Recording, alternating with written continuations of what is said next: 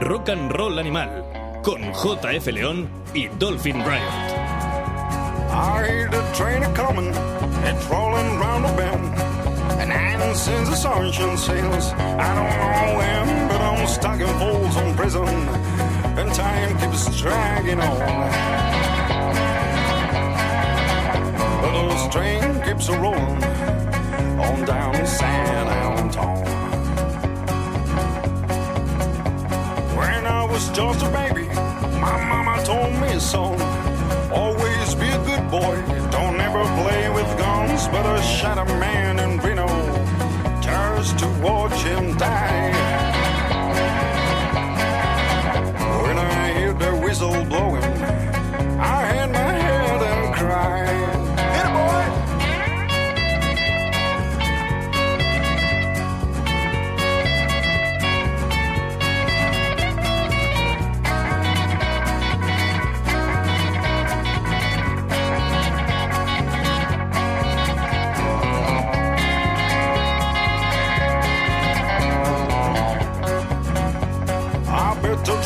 Sitting in a fancy dining car.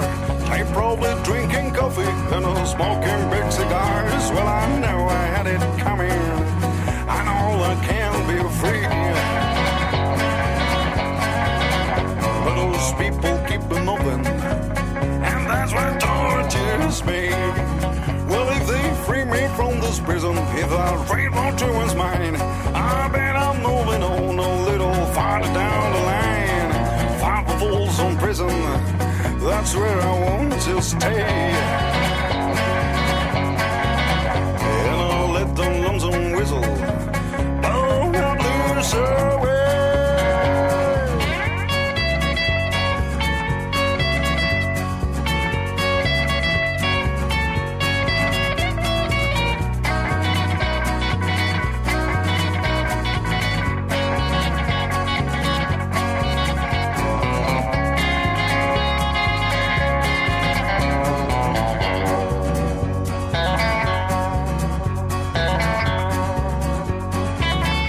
10 temporadas de Rock and Roll Animal. Muy buenas, bienvenidos todos a una nueva edición de Rock and Roll Animal que hemos arrancado en la prisión de Folsom.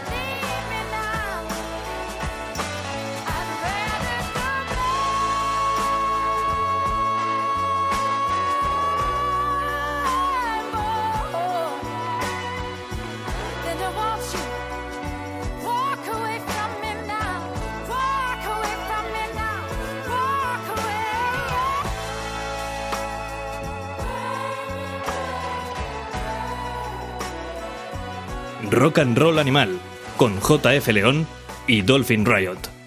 Ahí estaba esa versión del I'd Rather Go Blind que popularizó Eta James, interpretado por Grace Potter, en ese disco que han grabado un montón de artistas para rendir tributo a la ciudad de Muscle Shoals.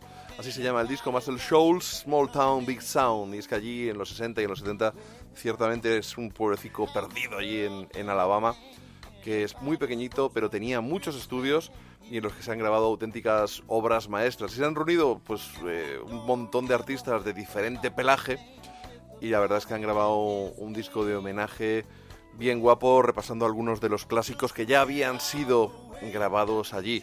Creo que el primer programa de esta temporada lo abrimos con precisamente la versión del Brown Sugar de Steven Tyler con Uno Betancourt, que estaba... el Brown Sugar, los Stones, si no me equivoco, el Sticky Fingers lo grabaron, lo grabaron allí, ¿verdad? Dolphin Riot, nuestro querido becario que entra aquí Pues a el trapo. Sticky Fingers completo no, pero algunas sesiones, eh, Pues- entre ellas la de Brown Sugar, fueron en Muscle Shows. Se lo sabe de memoria el jodido. Qué, qué bueno que es, qué grande. No, pero es que no. El Sticky Fingers ya hubo grabaciones que hicieron tanto en la casa de Mick Jagger, la casa solariega esta donde grabaron también Zeppelin, y creo que en Olympic Studios, que acabaron en el Exile on Main Street. Tenemos que hacer un especial los Stadium Main Street, tío. Sí, porque les se, me acaba, de- se me acaba de ocurrir que deberíamos hacerlo. Les valió una demanda, ¿eh? Por bastante pasta. Porque Sí. como utilizaron grabaciones hechas en esa época y que habían cambiado de manager, llegaron al Exile on Main Street eh, Mick Jagger y Keith Richards como no veas qué idea casa de que tenías guardada. y al utilizar el material, su ex manager les dijo: acá. Pues guarda esa información que si alguna vez en la vida hacemos un disco especial Exile on Main Street, Yo tengo un zurrón lleno de notitas. Sí, ¿no? Voy apuntando cosas que leo y un zurrón. Keith Richards, por Joder, ejemplo, ¿Te imaginas que en vez de tener que lle- llevar notitas de papel hubiera un dispositivo electrónico en el Sí, cual no, tú sí, sí. pudieras apuntar esas cosas y llevarlas como más concentradas? y ojalá. más accesibles? Es- eh, yo, de hecho, tanto siglo XXI, tanta hostia, y que no se haya ocurrido a nadie.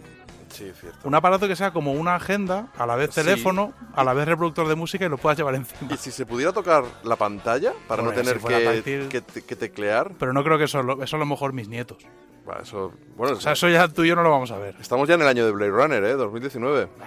Yo todavía no he visto a Daryl Hannah haciendo el pino puente por ahí por las calles. Nos hemos pasado por el forro 2015, que es el año en el que llegó Michael J. Fox, bueno, Marty McFly.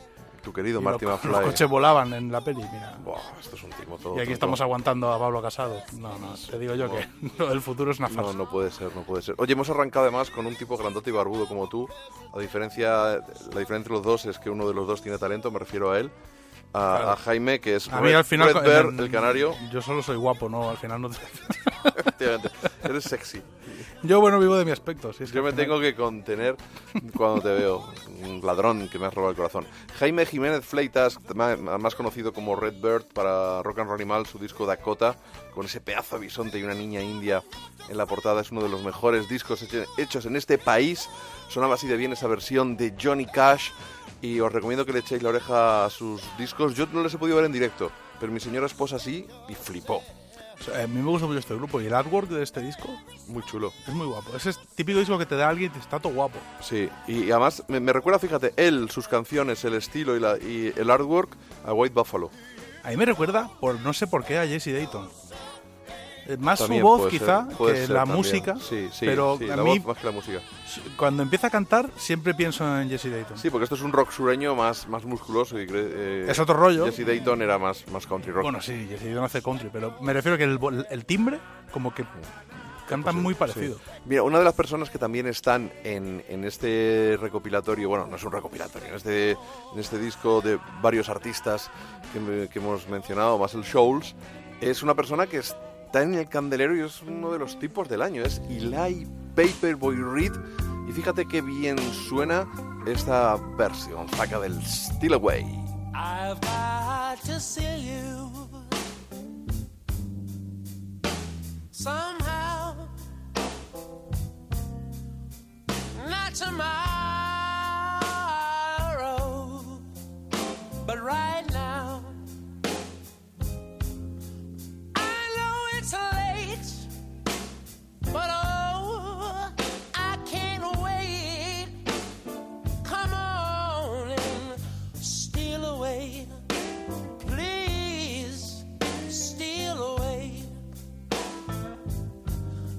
don't start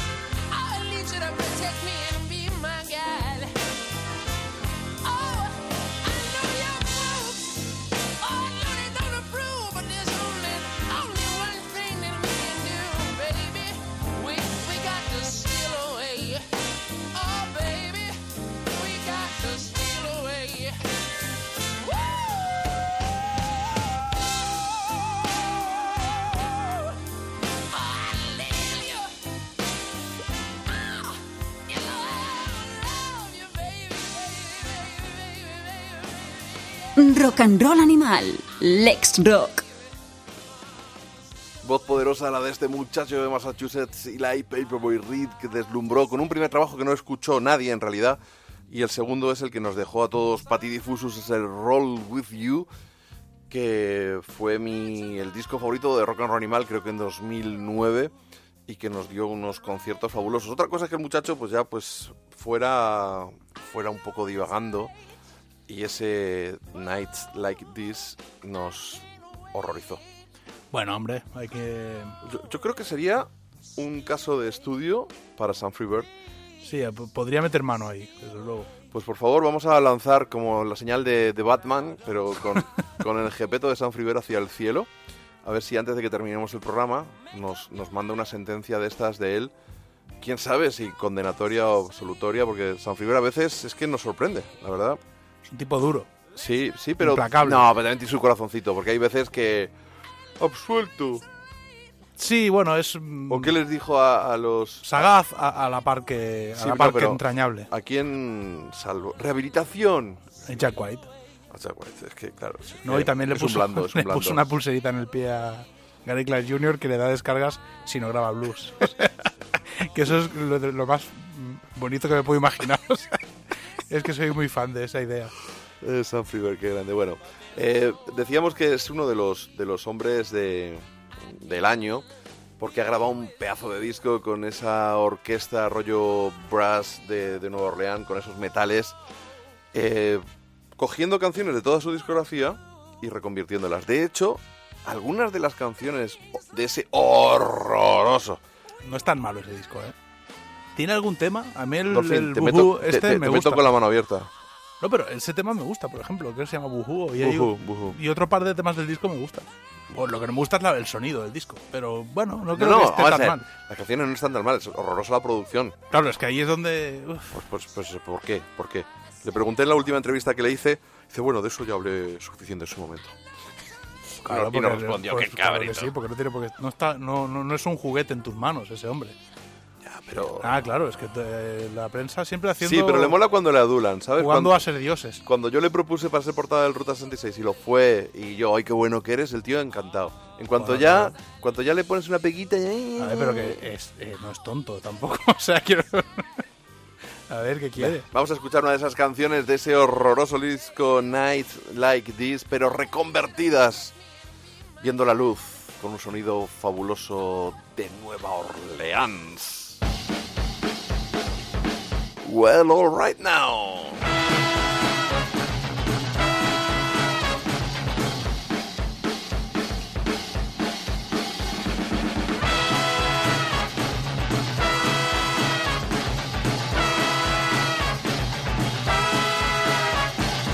Some people drive a Cadillac, some people drive a Lex.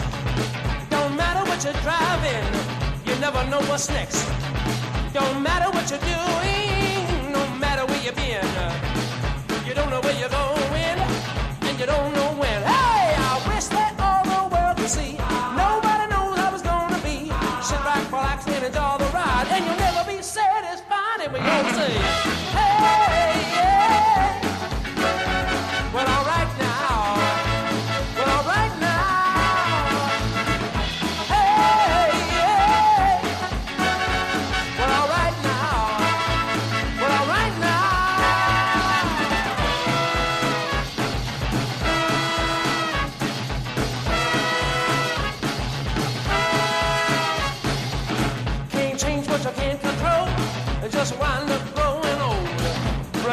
what you can't see still remains a mystery. Do what you gotta do tonight. Whatever makes you feel alright. Well, don't worry about the consequence. Cause in the end, it'll all make sense. I wish that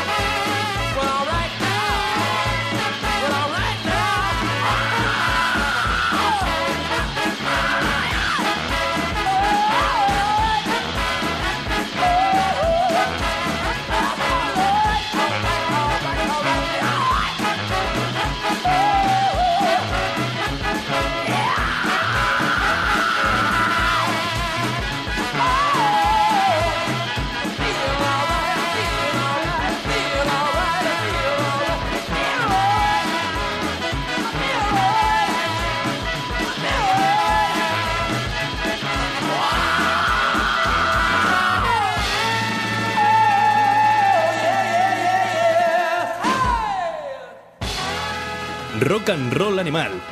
Escríbenos a nuestra página de Facebook. Eli Pepe Boy Reed Meets High and Mighty Brass Band. Así se llamó este álbum en el cual Eli cambió su banda y se armó con esta artillería de, de vientos tremendos. Decía que lo que quería es ser capaz de, con un megáfono, ir cantando por, por Nueva Orleans, con esta gente a grito pelado, sopleteando y con una, con una percusión. Ese Well All Right Now es una de las canciones de ese controvertido Nights Like This que marcó pues, un punto de inflexión en su carrera que afortunadamente pues, pues, revirtió. Oye, hablando de Muscle Shoals antes, ¿yo te he contado que estaba en Muscle Shoals en Alabama? Sí, me suena. Te suena vagamente. Es que estaba en los Fame Studios, que es donde yo estuve, pero nuestro ínclito amigo, el, el colega, ha estado hace poco por allí y ha ido a los Muscle Shoals Sound Studio, que son los estudios que montaron cuatro músicos de Rick Hall que le dijeron, hasta luego Lucas, en el Sí, 69. la escisión que hubo. Sí, sí, sí. sí, Sí, sí. Eso es secesión. Pues me ha contado que como museo es bastante mejor que, Claro.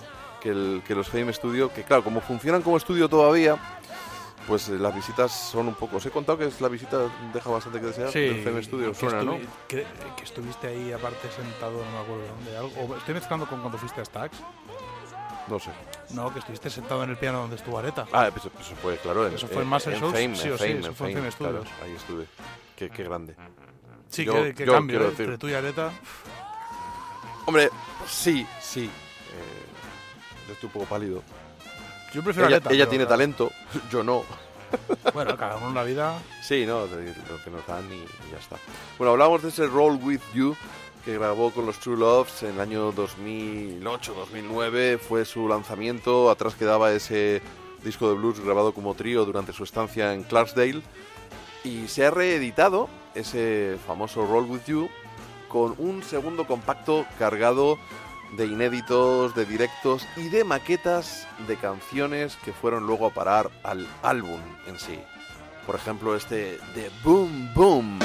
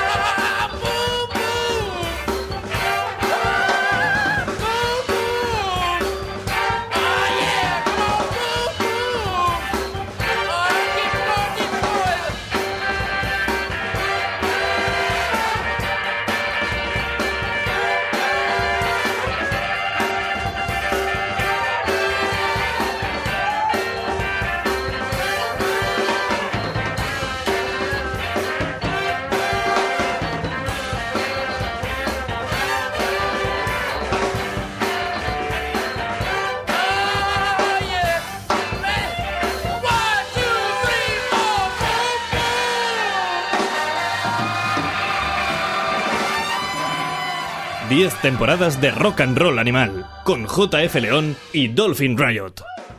Ahí estaba Eli Paperwork Reed con The Boom Boom, una de las canciones de su álbum Roll With You. Ese disco a mí me, me flipó. Y en directo. No lo he visto en directo. me fui a Valencia a verle y volví sin dormir. No, yo la última vez que estuvo por aquí, ni idea. No, a ver, no, poner la primera. La primera yo estaba de gira, no. Tocaban en el Primavera Club la Joy Eslava, pero iban a tocar 45 minutitos, pero el día antes tocaban en Valencia, al saco Paco, para ellos el show, y además yo le entrevistaba al día siguiente. La saco Paco Tour, verdad. Sí, al saco Así lo llamaron, pues. Sí, es. Por cierto, que casi se me olvida eh, y nos cuesta una pasta. He encargado a nuestro letrado, a Sam Freebird, que estudie el caso de Eli Paperboy Reed para ver si podría estar sujeto a algún tipo de delito. Adelante. Sun Freebird.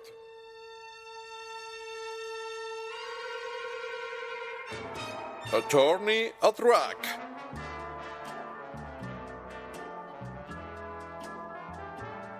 Gracias a nuestro letrado, Rock and Roll Animal nos da la oportunidad de demandar a esos seres deleznables del negocio musical.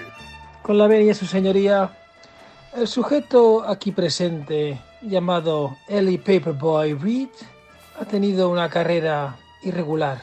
Es por ese motivo que hoy, aquí presente ante usted, y después de ese traspié llamado Nights Like This, un álbum horrendo, en el cual el artista se vendió al mainstream, como así han hecho otros artistas malogrados como los Vintage Trouble o los Kings of Leon, parece que ha recuperado la senda del buen criterio cuando ya con aquel disco titulado Roar With You nos encandiló y entusiasmó. Recordemos ese concierto en el Festival Askena de hace muchos años, donde nos quedamos absolutamente boquiabiertos. Recientemente parece ser que se ha recuperado. Un ejemplo de ello es el Might Mighty Brass Band, ese disco grabado con vientos que nos demuestra que se puede salir del ostracismo, de la miseria moral y de la música de chicle que tanto abunda hoy en día.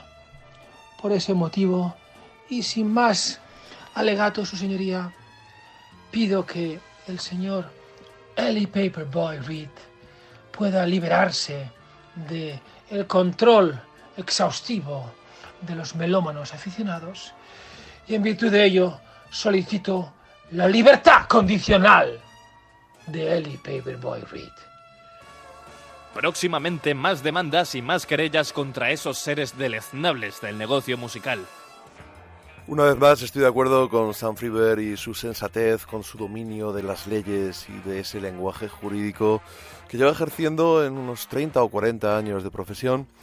y más querellas contra esos seres deleznables del negocio musical. Una vez más estoy de acuerdo con Sam Freebird y su sensatez, con su dominio de las leyes y de ese lenguaje jurídico que lleva ejerciendo en unos 30 o 40 años de profesión. Y ya en la Senectud, pues está colaborando con nosotros de una manera, no voy a decir desinteresada, porque la verdad es que el presupuesto y su tarifa es bastante caro, pero creo que aporta una- un activo a nuestro programa. ¿Es así? Oye, que estamos con ya pues, balance de año, nosotros repasando lo mejor de 2018. Tú ya has colgado en Twitter, en, en Twitter, que, Twitter. que no en nuestra que no en nuestra página de Facebook de Rock and Roll Animal. Nah, porque a quién le importa lo que yo opine. Claro. Deberías ponerlo. Y yo he hecho un top 10 porque he visto que había que hacerlo, que no es algo que, bueno, no es algo que me gusta. Pero un top 10 de lo que a mí más me ha gustado. No he oído Bueno, todo. pues una de las pocas intersecciones que hay entre tu top 10, el mío y el del Ruta 66 es este hombre que es este ahora. hombre, Nathaniel Rateliff and the Night Sweats, un disco grabado en la escudería Stax, que es una auténtica garantía y una auténtica maravilla. Sometimes you don't say, sometimes you don't want to. And now is your way. I didn't ask you. Tell me I'll be boiled away. Easy, but you just don't say.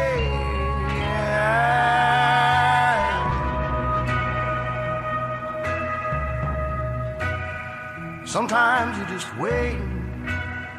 Sometimes you just wade through. And when you're naked, I wanna be next to you. All that I want, and I feel so fine. Get along with me so I can tell you. Tell me I'll be boiled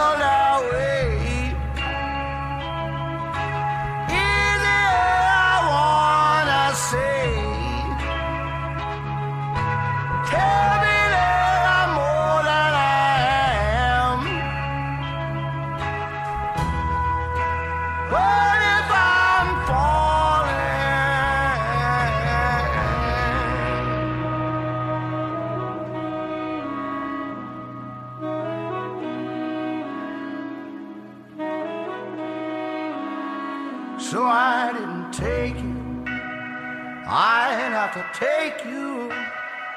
Yes, I'm waiting.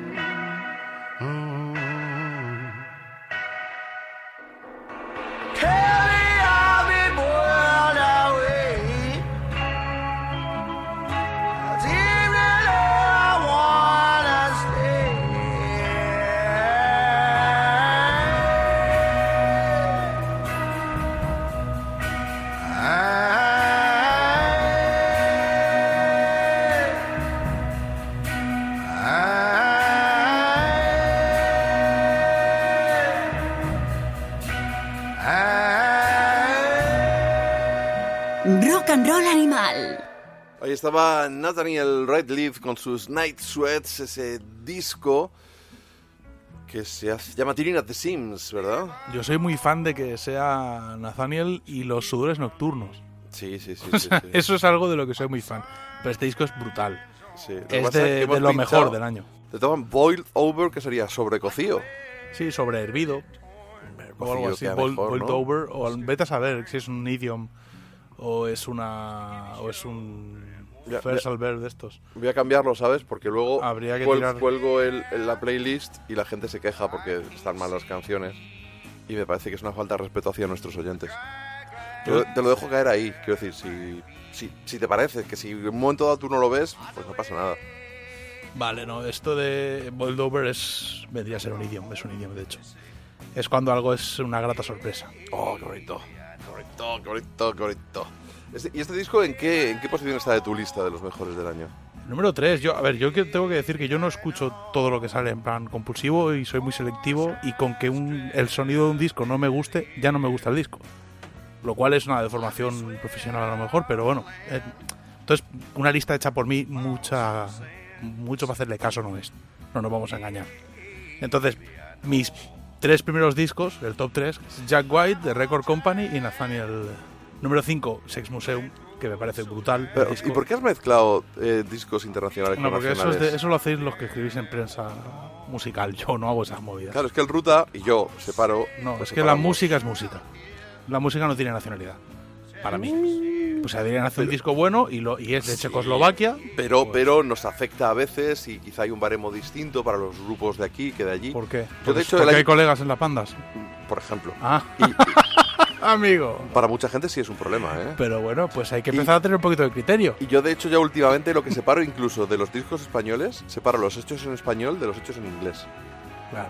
Y los que están hechos en, en inglés con acento, dependiendo de dónde, también hay que hacerlos en Si una lista Lega- aparte. si es de Leganés, sí. Nah. Para mí los cinco primeros son esos que te he dicho, el quinto es el Bueno, museo. pues y luego Cedric Banzai, Ray Cooder, Buddy Guy, Graveyard y Larkin Poe, que me, gust- me ha gustado mucho el disco. Pero lo has ido bajando, porque estaba en tu top 3 y lo has ido bajando ahí a, No, a mi las pobres, 3 no a las chiquillas, estas cómo se llaman las chiquillas. Pero dentro del estas? top 10 creo que sí, porque que estas chavalitas hayan hecho un disco así, con la Es un micromachismo llamar las chavalitas.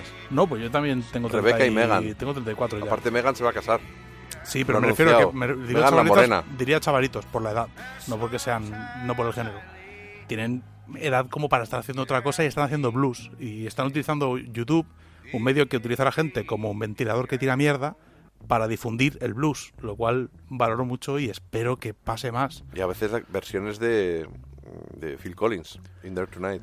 Ya, ¿Te pero eh, hay una cosa que es bastante problemática y es que estamos en la era de la información, tenemos a nuestro alcance por primera vez medios de difusión que no habíamos nunca realmente imaginado, al menos no los que crecimos inmóviles, y los estamos utilizando para difundir gilipolleces. La gente que tiene éxito a través de redes sociales es directamente basura lo que está haciendo entonces unas chavalas que lo consiguen a través de YouTube y que lo que están haciendo es música que merece la pena ser escuchada, pues me gusta mucho más por eso quizá que por el sonido y el Me gusta resultado mucho, me final. gusta mucho. No, pero bueno, que hay otros grandes discos del año. Hoy, lo que hablábamos ahora, yo, yo descubro muchas bandas en estos top 10. Yo, yo empiezo a descubrir banda, o sea, aunque voy pinchándolas durante el año porque escucho mucho más música actual que tú, es de decir. Yo escucho muy pocas, sí, sí, yo lo reconozco, que mis yo- top 10 no merecen mucho Cuando la empiezo a trabajarme el top 5 que nos piden los del Ruta para, para hacer este, este ranking anual, es cuando me lo empiezo a plantear. Y ya lo que ocurre es que cuando, cuando llega el plazo de entregarlas todavía no lo tengo confeccionado bien el ranking porque voy descubriendo discos y es ahora por estas fechas cuando empiezo a tenerlo claro, un par de meses más tarde. No, yo de hecho en mi top 10 hay, hay bandas que... Hemos, hemos hecho lobby, eh, Eduardo Izquierdo, Manel Celeiro y yo, y alguno más, creo que también San Friber, por cierto, para que los Sheepdogs ganaran y se han quedado segundos. Se han quedado segundos. Sí es un poquito flipado. Sí, pero bueno, ya. No es el disco del año de los. Y el de Nathaniel ha quedado tercero, por ejemplo. El de Courtney Barnett cuarto, Cat Power quinto, yo Segall realmente- sexto, Richard Thompson séptimo, The Wolf, tus queridos The Wolf octavos, Kamasi Washington noveno, Tropical Fuck Storm, que van a estar en el Askena unos australianos que a mí no me han gustado. A mí no me gusta décimos. mucho, ¿eh? No, a mí nada. Mm, Lo escuché porque lo leí en ruta y... mm, Nada. Los Idols están los undécimos, Spiritualized duodécimo, Hot Snake décimo terceros, los Jayhawks, que para mí ha sido una de las decepciones, décimo cuartos, y los franceses Limiñanas han quedado décimo quintos. Y si nos vamos al ranking español, pues fíjate, han ganado los hermanos Cubero, que yo ya le he dicho a los del, men- a los del nuevo mestrero de juglaría que vayan calentando en la banda, porque el año que viene les toca a ellos seguro, porque con, A la, de- no con deriva que llevamos, Lo he escuchado porque ha quedado primero y no... no te ha hecho que te fragó el cemento, ¿no? No es mi rollo. Más bien te ha dado así como una pitopausia. No es santo de mi devoción, no, no, no, no. Sí, Ojo, musicalmente no es tan mal, pero la voz me ha Bueno, pues nada, para el que le guste, provocado un colapso. Sin embargo, fíjate, Bourbon, que hemos ido aquí muy de Bourbon, han quedado segundos. fuimos a verlos aquí, estuvo muy guay. Sí, el sí, sí. The Soul Jacket, terceros. Otro- eso, eso es un discazo. que eso ¿eh? ha sido mi favorito, ha sido mi favorito.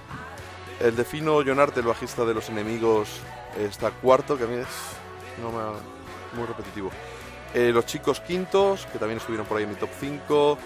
Sex Museum sextos, Atom Rumba séptimos, Pájaro, muy buen disco el de Pájaro. Vamos a despedir hoy con Pájaro, me parece a mí. Pájaro, Atom Octavos. Rumba y Sex Museum son los tres mejores discos del año, seguramente. No habiendo oído prácticamente nada de lo que se ha hecho en este de, país. eh, de los Soul Jacket que lo hemos pinchado aquí, tío. A mí lo que. eh, Soul Jacket es un discazo, pero para mí, esos tres.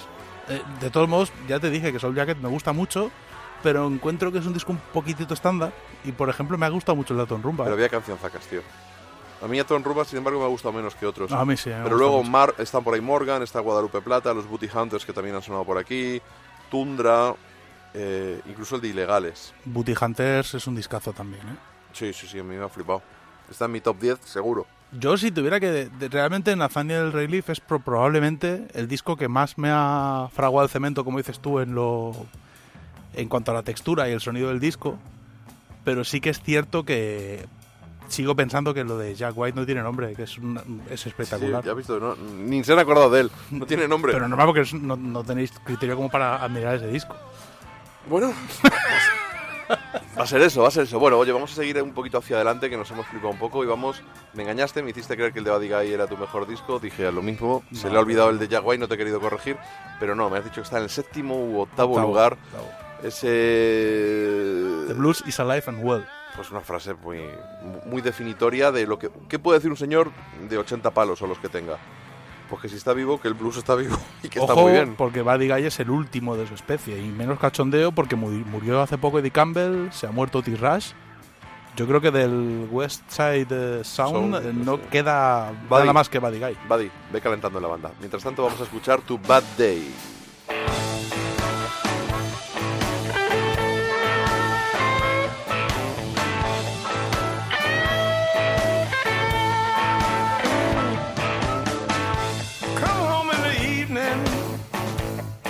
myself a drink.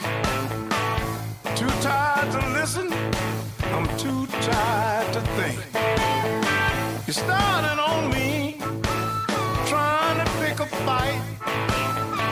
First thing out of your mouth, why was you last night? Don't go there, baby. You better watch just what you say.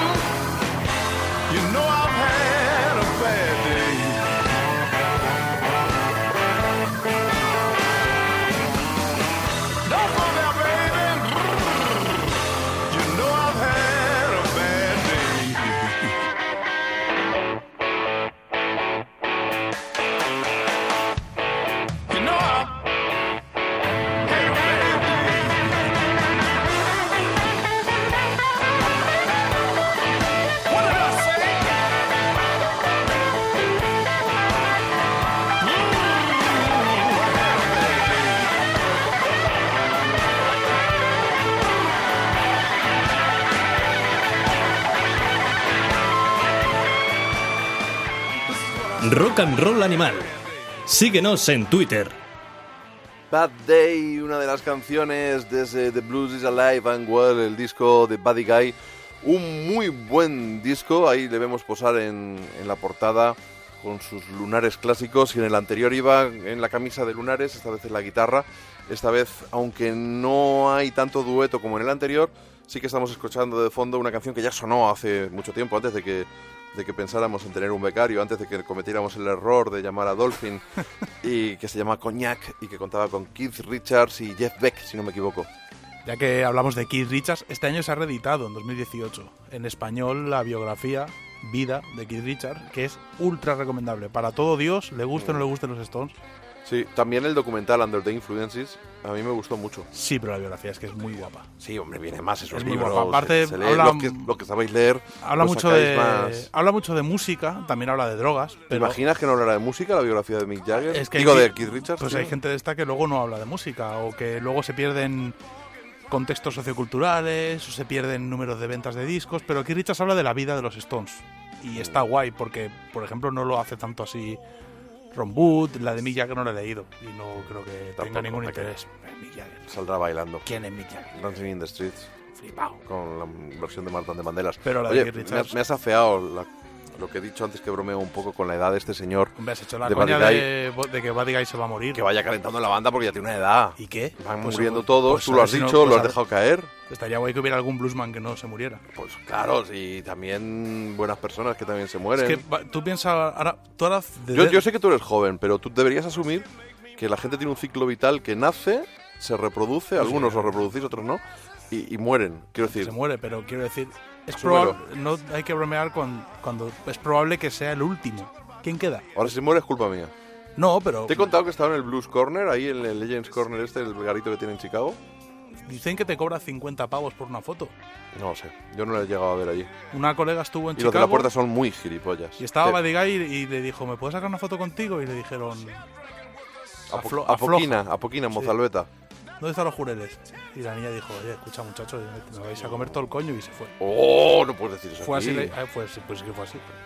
Pues, pues mola la fachada de- del garito de este hombre, porque hay con azulejos hecho, ahí Stevie Vaughan, está creo que Maddie Waters, Holling Bull y él, creo recordar. Claro, se ha puesto ahí. Quizá Johnny Hooker también.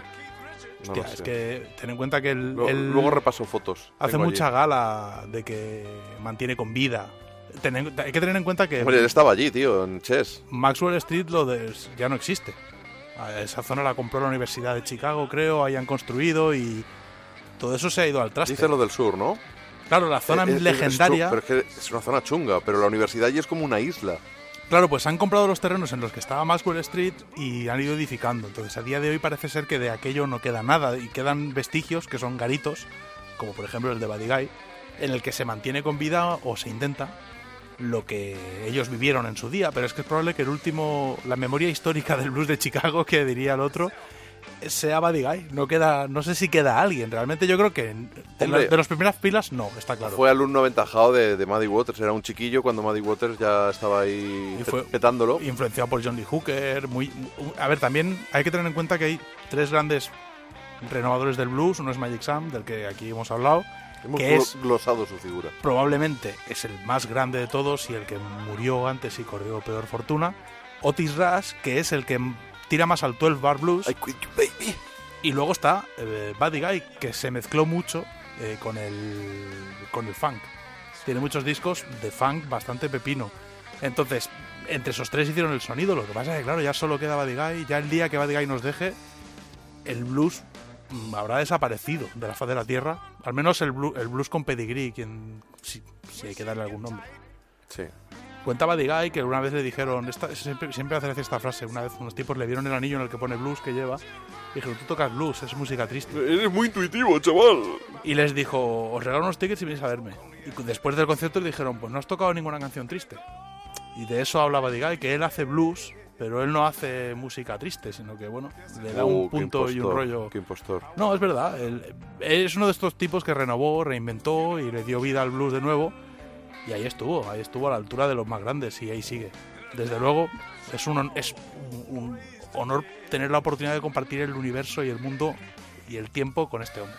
Bueno, hay un disco que se llama Benton County Relic, que tú has incluido también entre, tus fa- entre tus favoritos, aunque no sé si este señor, Cedric Barnside, descendiente del mítico Earl. Barnside, del que ya hemos hablado aquí en más de una ocasión, es digno de llevar el adjetivo pedigree del que has mencionado hace un momentito. Bueno, Cedric es el, era es el nieto y era el batería que llevaba eh, eh, Albert Burnside durante su última etapa, que era un chiquillo. Hay que tener en cuenta que Albert Burnside durante una etapa muy grande, cuando volvió a Mississippi, porque él estuvo en Chicago, volvió a Mississippi, cumplió condena. Ojo, cumplió condena por matar a un tipo. Sí, que lo hemos comentado aquí. Y en el, en el juicio el juez le preguntó si él pretendía matar a aquel hombre cuando le disparó. Sí, lo contaste. Y le contestó, yo le pegué un tiro.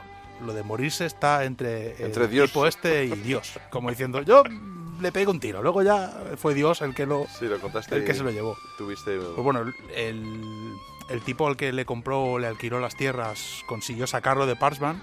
Estuvo seis meses nada más en la mítica prisión estatal de Mississippi. Y a partir de ahí llevó una vida similar a la que llevaba Maddie Waters, que hablábamos el otro día.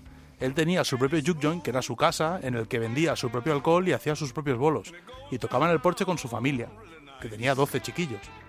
Entonces aquello era un cachondeo. Hay vídeos de esto en YouTube, de lo ves con su familia, el chiquillo con la batería. Y bueno, Cedric es verdad que es el que ha recogido el testigo con, con mayor éxito, porque aparte está nominado, nominado al Grammy con este disco, al disco de blues.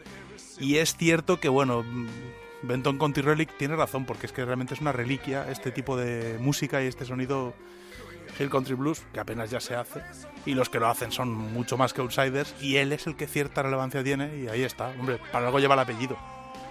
Digamos que es como si te apellidas, no sé, Johnson. Pues bueno, si te apellidas Johnson y Y coincide hace jabones. pues que tienes sangre de aquel hombre, pues ya tienes pedigrí. Venga, vamos con este We Made It de Cedric Burnside.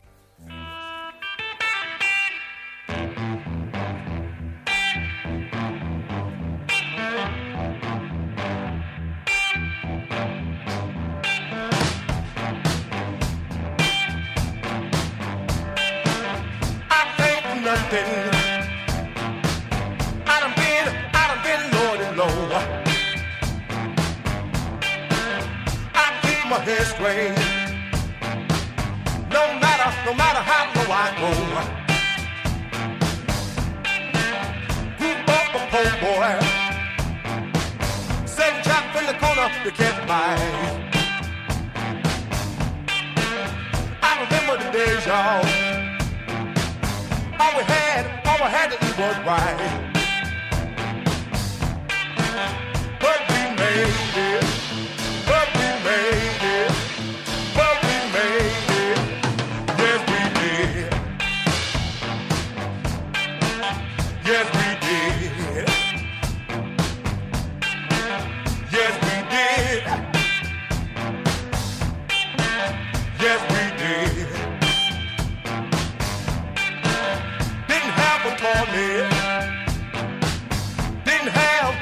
Walk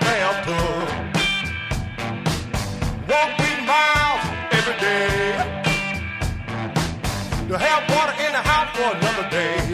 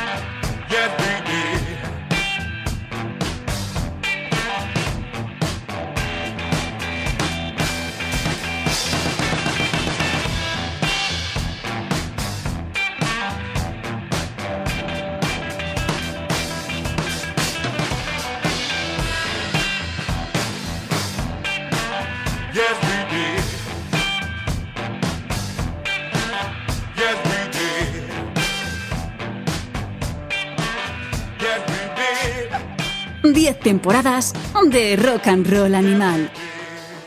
We Made It, Cedric Burnside, uno de los discos favoritos de nuestro queridísimo y cada vez más empoderado becario. Va, va tomando aquí, va... Luego no te arregla el guion ni nada, pero va colocando sus disquillos. Bueno, yo soy la voz de las minorías oprimidas en el programa. De la música negra. Que no eres negro. Estoy ahí luchando por el empoderamiento de la mujer, no de los becarios. De Brotherhood y todo esto. Claro, esto es todo. ¿Tú miras alguna vez Sisterhood. espejo? No me miro demasiado, no nos vamos a engañar. Es que vamos a ver, que a mí también me gusta el blues, pero es que yo sé que soy blanco aunque me guste el blues y el soul, pero es que tú te crees que eres negro. Pero es que tú has crecido en Ciudad Real en los 80, ¿eh? Tú tienes más de un problema. Madre mía.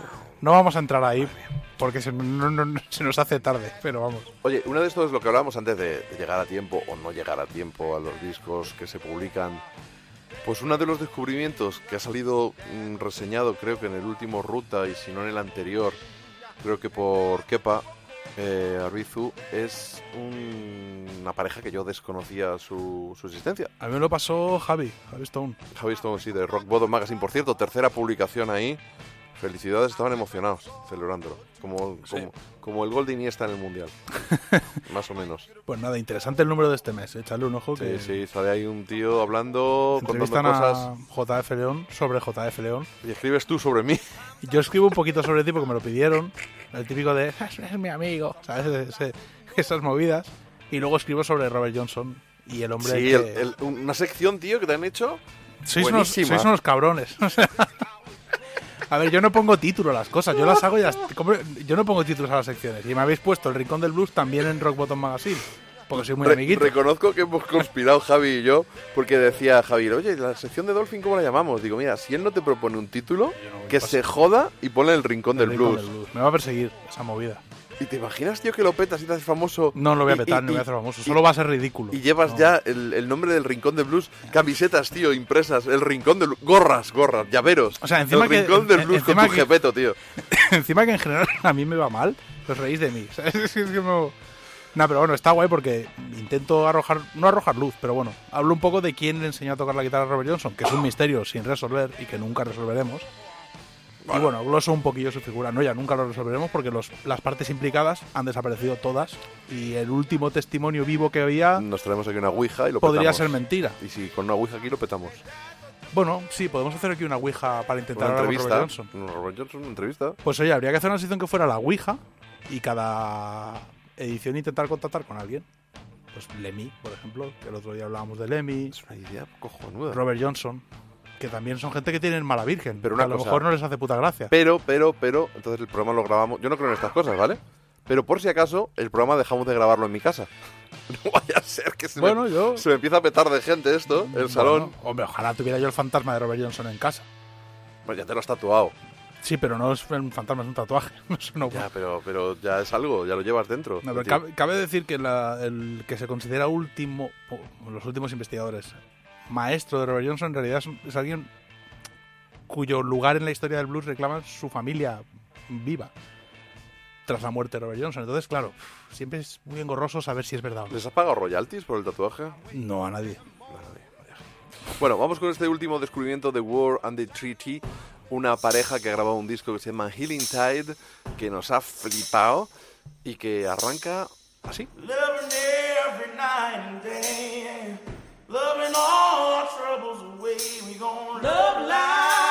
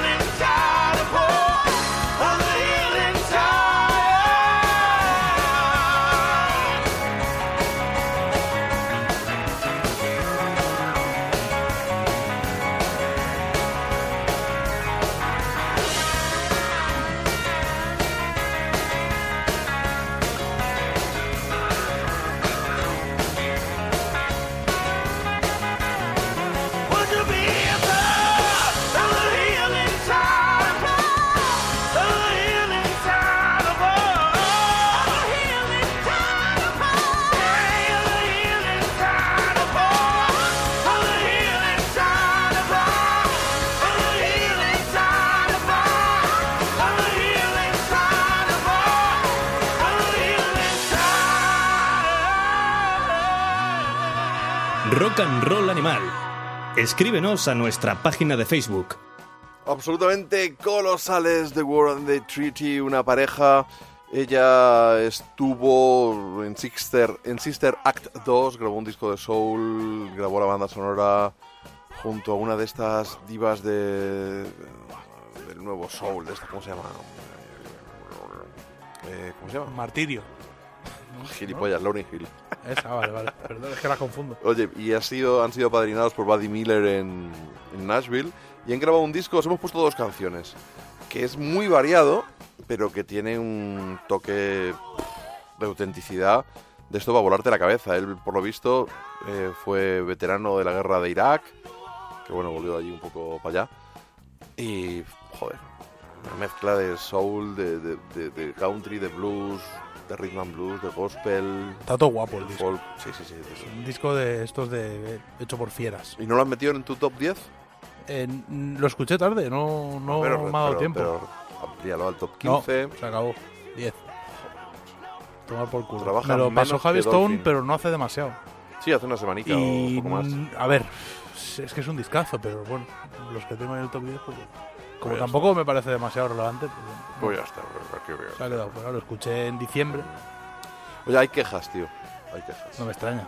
Porque Rock es and que Roll Animal, antes de que tú llegaras, era un programa variado. Pero, mucho- pero ahora está habiendo una discriminación positiva hacia el blues y Claro, hacia el sonido propio de, de la música de, verdad. de tu raza, quizá. claro. Entonces me veo obligado a tomar el timón y dar un volantazo un poco en algunos momentos dados. Vas a poner power pop de este chungo que, su- que escucháis aquí en Madrid. Pero ¿por qué no te gusta el power pop? no puedo con eso, no te lo Pues juro. hay ¿eh? melodías magníficas. Sí, pues nada, para vosotros. No, no nos vamos a pelear. A ti el disco de The Beat de Paul Collins, Mm, ¿no te parece maravilloso? No, ¿Te lo has no. oído? Sí, no me gusta. No, no- no- no hay un ser hecho, he- humano he, visto al que no gente- le a pueda ver, gustar. Vamos a ver, no me Sí, disgusta, pero no me dice nada, no me gusta el power pop. Te puede no decir nada. o sea, Madre, madre mía, madre hay- mía. Esto hay- no está pagado, ¿eh? hay discos que más o lo menos. digo yo que no está pagado. No es mi rollo. De hecho, incluso Nick, que se ha tirado un poco al power pop y es uno de mis ídolos, pues tiene cosas con Imperial que son muy power pop y que no son Sí. mi rollo. Muy chip trick a veces. Sí, pero Chip se- trick está ahí rayando entre la fina línea que separa el power pop del rock and roll. del, del hard rock un poco más melódico. pero se tiran un poquito y a mí no me pero no pasa nada que es que la, vari- en la variedad está el gusto o sea es que no hay otra a mí no me gusta ese estilo de música y no me transmite nada Bueno, pues vamos a ir con un grupo revelación de este 2018 que desgraciadamente no han editado ningún disco. Surgieron como un auténtico tornado las Manilas, el grupo liderado por Maika Makowski. Esa mujer que ha tenido su programa La Hora Musa en televisión, en el segundo, en televisión española, en el segundo canal, que ha habido momentos muy buenos, otros que cuestión de gustos, ¿no? Es una cuestión de, de un director que decide darle una pluralidad musical que es respetable, aunque no compartida un programa, y que nos ha impedido a lo mejor pues, que a la vez que Helicopter suene en Vera, pues la verdad es que no creo que haya muchas personas en este mundo que sean a la vez fans de Helicopters y, y- Ve- Vega, Vega, perdón, Vega. no pero de hecho habría eh, de hecho es un, lo raro del programa son helicópteros o sea todo lo digamos que lo otro sí que sigue una línea que Bueno. es más o menos lo que es el indie pop de este país Sí, ha pasado, quizás ha pasado sí, todo el tienes indie razón. pop de este país por ahí. De. bueno, no- Las hints. Sí, no, muchas bandas que a mí ni me gustan ni me interesan. Pero más allá de que a mí personalmente no me gusten o no me interesen, sí que tiene una línea el programa. Luego ya cada uno que disfrute de lo que de lo que pueda. Helicopters ha sido, pues hay que agradecérselo que los hayan traído a la tele a España y les hayan dado la oportunidad Sí, sí. de crecer en, en- en la medida de lo posible. Pero bueno, Bueno. realmente la línea del programa sí que es una muy concreta. Tampoco es un programa que esté mal. Lo que pasa que, bueno, el otro día vi la actuación de Morgan, creo que Hmm. no estuvo mal. Vanina tiene un talentazo. Pero todo lo Paco, demás el guitarrista, es- bueno. se sale del pellejo, como dices tú. Le he echado un ojo al programa, le he ido echando un ojo, pero la verdad que interesante, interesante no me ha interesado mucho. Bueno, Pero pues, bueno, tampo- eh, prefiero que haya música en la tele que las porquerías que hay habitualmente, sinceramente. Obviamente, obviamente. Oye, vamos a escuchar este He's Got the Power, que es la canción que grabaron en un par de días las Manilas, una versión de los Siders. Y luego hablaremos algo más de su directo y de uno que está al caer, un concierto un tanto especial.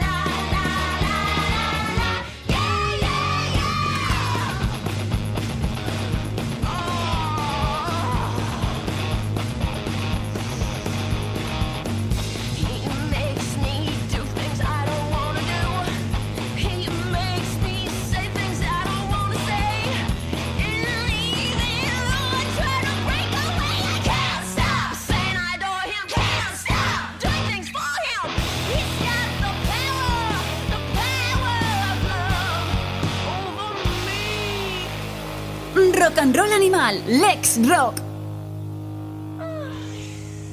He's Got the Power, una de las canciones de Manilas, la única que se sepa que se ha podido escuchar así en algún formato.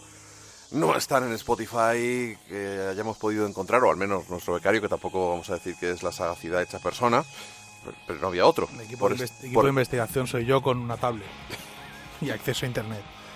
No, pero está guay que un grupo sea así, hostia. Sí, sí, sí, sí. Si los quieres ver en directo, y las si comparas no, con nada. las hints y dices, esto tocan y suenan.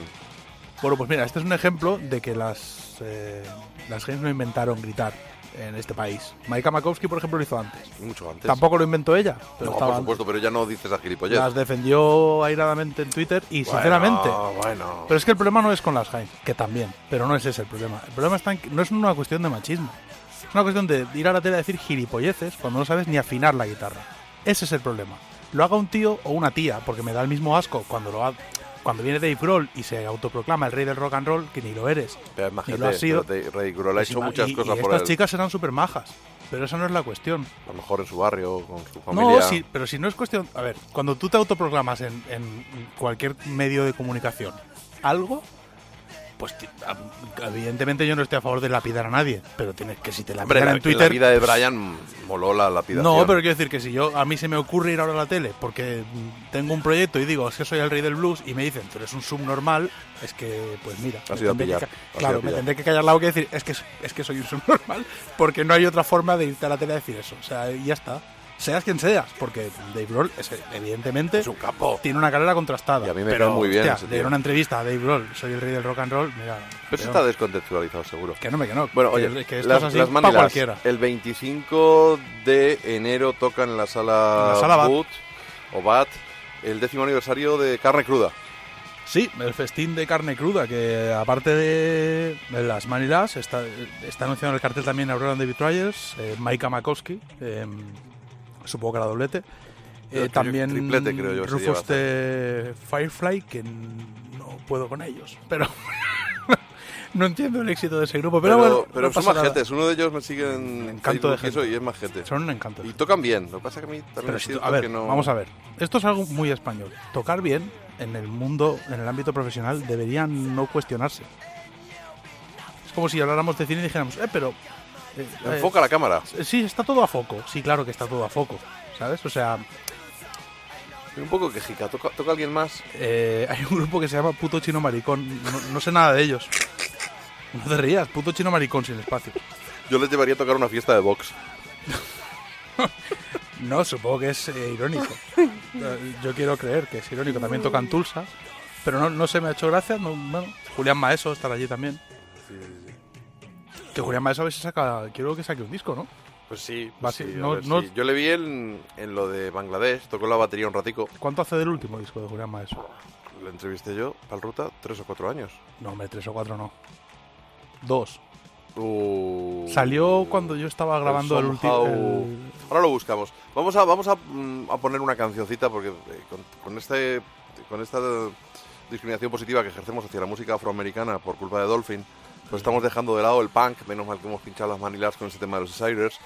Y hay una banda mítica de Baltimore que acabaron triunfando, sin embargo, en el CBGBs, esa oleada de bandas punk que fueron a rebufo primero de los, de los New York Dolls, luego de los Dictators, de los Ramones, y llegaron los Dead Boys con Steve Vators y Cheetah Chrome al frente. Este What, the- What Love Is es una de las canciones de su álbum de debut, uno de los mejores discos de punk de la historia.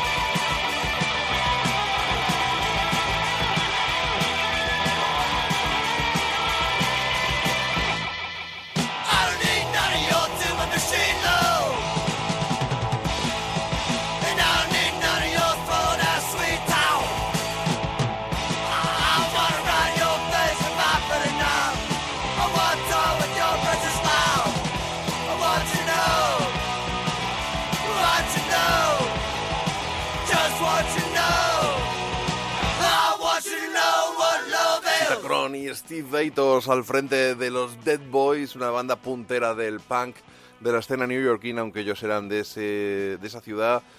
Eh, he dicho Baltimore antes, no, Cleveland. Cleveland, se me ha ido la, la pinza. Donde hay Cleveland. Sí, son de... Vamos a jurar. Bueno, ya no sé. Creo que eran de Cleveland. eh, Da sí, igual, los no, norteamericanos. Bueno, el caso es que Chita Chrome, un tío comprometido políticamente hablando y que mm, en redes sociales le da una cera de la buena a Mr. Trump, va a estar de gira con Señor No, la banda Donostiarra, como ya hicieran hace un tiempo. Y a mí me suena que el 19 van a estar en el Fan House, ¿es posible? No encuentro la gira, sí, creo que sí, pero bueno. También te digo una cosa, que, Qué desastre. Entonces, ¿qué, qué- qué- qué que Gu- fechas? a Google no tenemos acceso solo nosotros. Ya, pero si tú que eres un tío profesional de esto, Yo sí. o al menos a nivel de máquina. becario, no eres capaz de encontrarlo, ¿cómo lo va a encontrar otra persona, Dolphin? Pues sí, ¿Qué, soy- qué imagen estamos falta- dando? a mí me falta un verano, o sea, cualquiera maneja mejor una tablet que yo. No seas modesto. No, es verdad, mira, yo Te falta más de uno. Más de un verano, sí, yo no... Sé que en- hay entradas a la venta en la web esta de WeGo eh, para el 21 de enero en, en Cáceres, tocan en Cáceres. Luego van a la Sala X de Sevilla, el 22, el 23 en Granada y en Donostia el 26. Por, Pues las, yo- por las fechas que hay en WeGo, tiene que ser una gira extensa, porque si van a Cáceres y Granada... Es más extensa, porque está en el Fan House seguro, está en el País Vasco antes. Chicos, como dice aquí Dolphin, tenéis Google. Y si no sabéis lo que es, pues oye, haber, haber estudiado. Claro. Pues haber Que estudiado. hay más punky que buscar giras en fechas de conciertos en Nada, nada. nada, nada, nada. De hecho, ya verás como el no va a fallar ni, vamos, ni media. Se va a enterar el primero de cuando los Raconteurs van a ir a presentar ese álbum que dicen que van a grabar, del que ya escuchamos una canción en el pasado programa. Y también este Sandy Driver.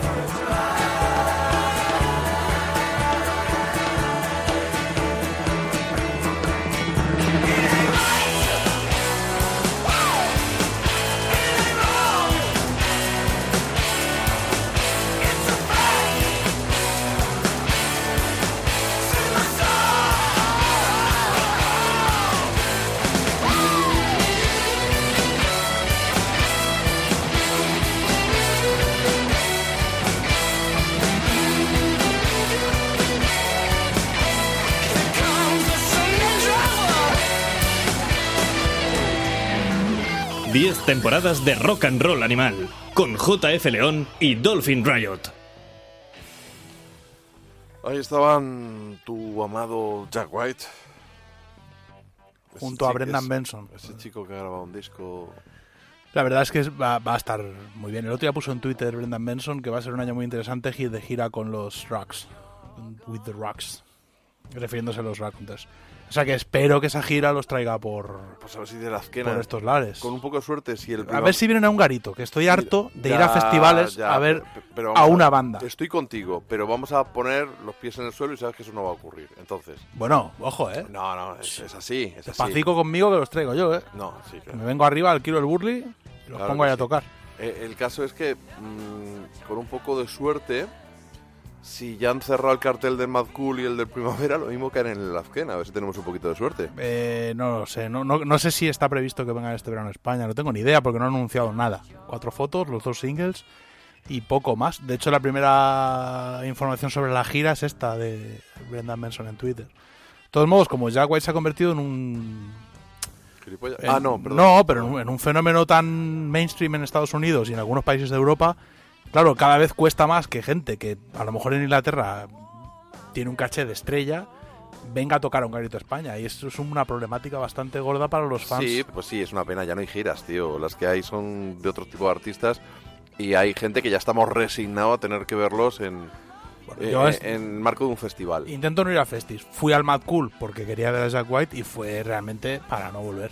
Pero es que no había otra opción. O sea, Ya. realmente- Sí, el, el crew ya. Sí, pero para cuando lo confirmaron en el Cruilla, yo ya tenía entradas para el Mad Cool, en fin, daba, toda la vuelta. un poco. Teníamos que haber ido al ya. Aunque, Claro, el repertorio, tenéis- aunque el repertorio fue mejor el del Mad Cool. Y ten en cuenta que luego encima estos eh, eventos agotan entradas a una velocidad que tampoco te puedes descuidar. Entonces este descuadre de fechas, a ver, tampoco es tan fácil luego decir, bueno, a Barcelona o... Y tampoco el, el- el dinero que cuesta tampoco son precios populares, precisamente. No, no, no, el Mad Cool es bastante caro, de hecho. En fin, vaya gente. A ver, había- hubiera- hab- hubo la opción, pero volaron las entradas de ver a Jack White en París o en Londres, pero volaron las volaron literalmente, o sea, fue imposible conseguir tickets, con lo cual, bueno, pues nada. Bueno, quien sí vas a- vais a poder ver, porque están de vuelta después de veintitantos años separados, son los Vancouvers, la banda de Juan Santaner. Eh, volvió, volvieron para el homenaje a Rafa de- del Flamingo, que falleció pues hace unos meses. Se juntaron para, para ese show y la cosa les fue muy bien, les gustó cómo quedó. De hecho, tienen hasta nuevas canciones, o sea que amenazan con grabar un, nuevo disco. Y hay unas cuantas fechas ya de, de los Vancouvers, entre otras, eh, pues eh, el pasado 4 de enero tocaron en Bilbao, tienen previsto tocar, por supuesto, en, en Palma, que, que de allí son, al menos algunos miembros. Tienen también en, en la Joy Eslava, van a tocar a, pues yo creo que el día 18 de, de enero, si algún becario lo mirase, pues sería maravilloso. Por ahí, por ahí. San por- por justo en ahí, San ¿no? Fermín, suelta más soltar Sí, vaquillas. sí, ¿no? El 19 de enero te confirmo que, que está en Cheetah Chrome en, en Funhouse. Hostia, ese tú- va a estar guay ese bolo, ¿eh? Mientras tú estabas ahí a, a la sopa boba, yo he buscado información. Vamos, lo dejo ahí caer, no pasa nada. Yo estoy a mis cosas. Y recordemos eh, que los Vancouvers, esa mezcla de ese power pop que le gusta a Dolphin, con un poquito de sonido alternativo de finales de los 80, principios de los 90. Yo digo garaje, él dice que ni de coña, pero él no tiene ningún disco de los Vancouver, yo sí tengo unos cuantos.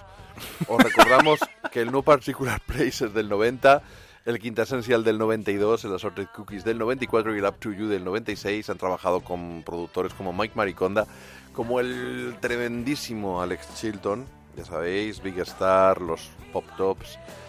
Y también con Scott McCoggee, que nunca sé pronunciarlo, de los Young Fellows y también guitarrista de Rem por su amistad con, con Peter Buck en estas últimas reencarnaciones de la banda. Yo creo que lo mejor de todo es que gente que no sabíais ni que existía esta banda, los disfrutéis.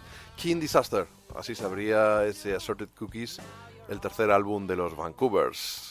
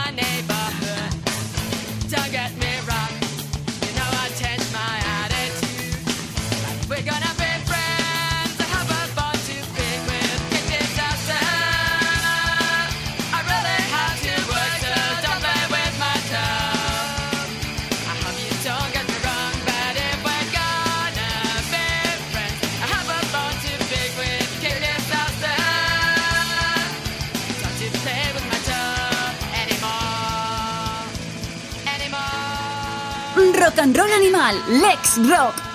Los Vancouvers de vuelta, veremos. Yo creo que sí, que se van a meter al final a grabar algo porque tienen ya canciones nuevas que están tocando, están dando bolos muy guapos y es un gusto que nos hace sentir muy mayores cuando pensamos en todos los años que estas bandas llevan sin tocar y que de repente vuelven y les ves las caricas de las fotos cuando tocaban y tú decías, si yo les veía y, o sea, si yo no les he visto envejecer, es que yo también estoy igual, ¿sabes?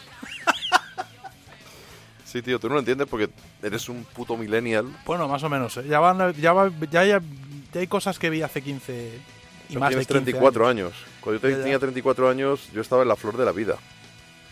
Bueno, pues nada. Sí, pero también dices ahora, por ejemplo, con la primera vez que vi en directo a Mike Malkowski en Barcelona fue hace un rato. Sí. Claro, tenemos nada parecida. O sea que bueno, Ella y tú. sí, sí, Hombre, ella está mucho mejor que tú. También lo estaba. O sea, eso no, eso no ha cambiado. Siempre lo ha estado.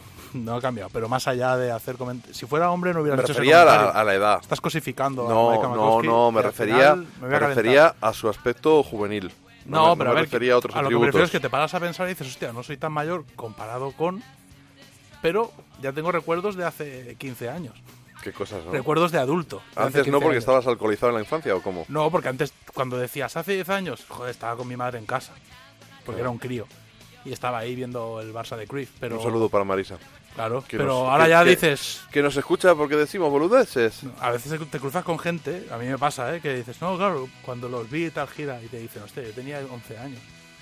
Pues tú imagínate a ti lo que te pasará. si me pasa a mí, que soy que estoy en la flor de la vida, Te he contado que en 1995 estuve en, eso me ha dado en- rabia, en sí, la sí, peineta viendo a Metallica con uno de esos discos malos, el Load o Reload, que No para mí siempre son el Metallica. shit o reshit. Vamos, yo no fui por Metallica, yo fui porque tocaban Soundgarden y Corrosion of Conformity. es que Corrosion of Conformity... Y tú sabes que Corrosion of Conformity van a tocar en la Esquena Rock Festival Sí, y van a hacer el Deliverance. 25 aniversario, tronco. Oh, ¿Cómo pasa el tiempo? Los Corrosion of Conformity. Vamos a pegar a un guitarrazo aquí que va siendo ahora leches.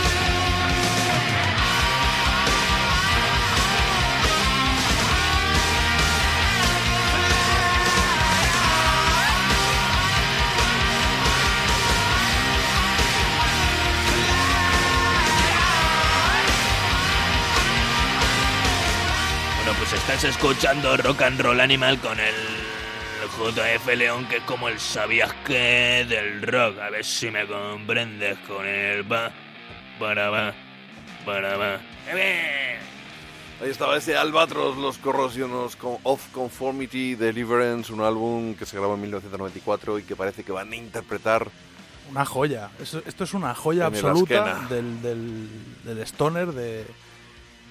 Bueno, podría ser... Pero eh, para mí es más metal que Stoner. No, no. Ellos hicieron Blind con est- estas, em, digamos que Corrosion of Conformity ha tenido muchas formaciones. La formación que más me apasiona a mí, y la mítica es la que está eh, con Piper Keenan al frente, y, luego, es- y luego tú dices que no eres heavy.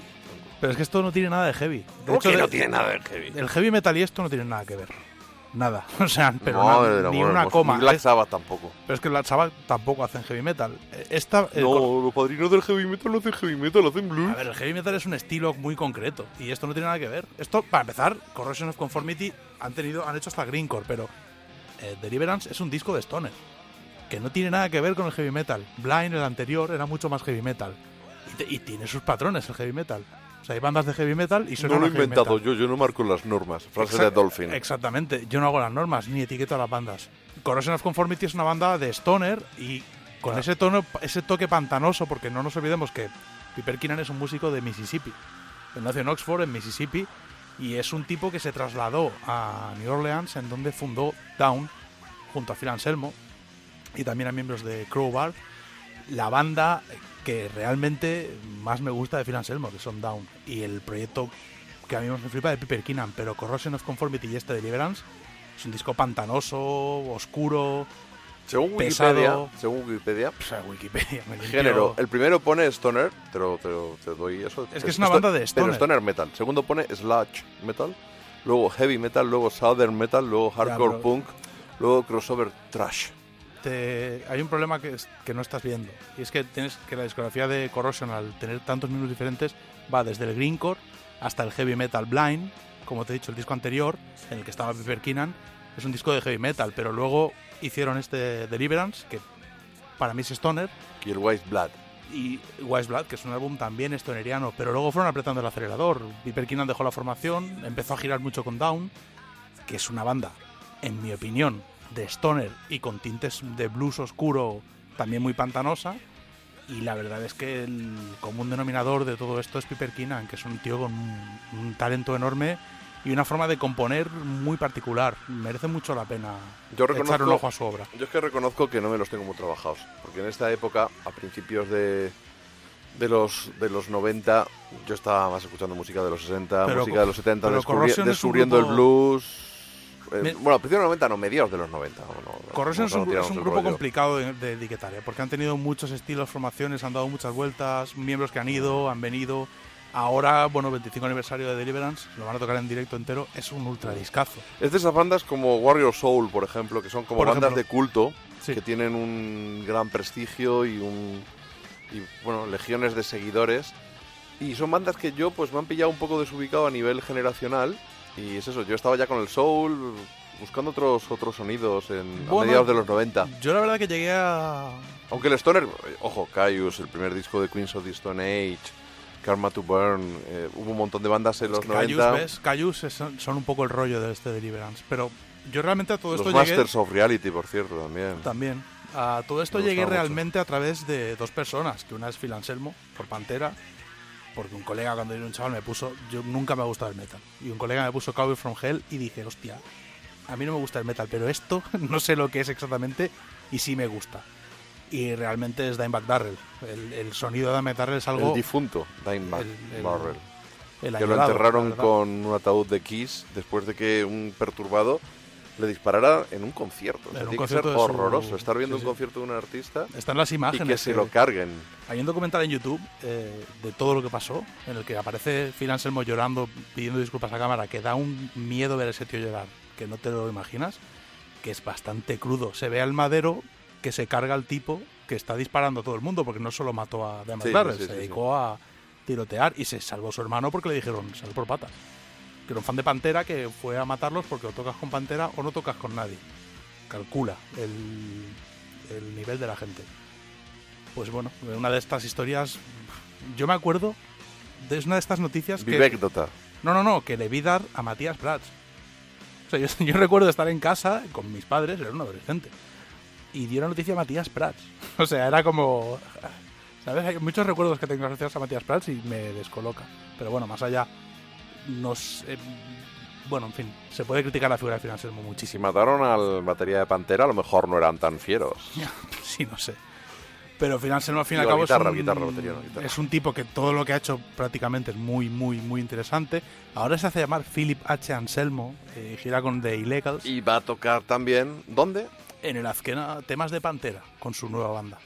Lo va a hacer un pues- show de performance Pantera, pone en el cartel. Bueno, pues esperemos que toquen este Cowboys from Hell.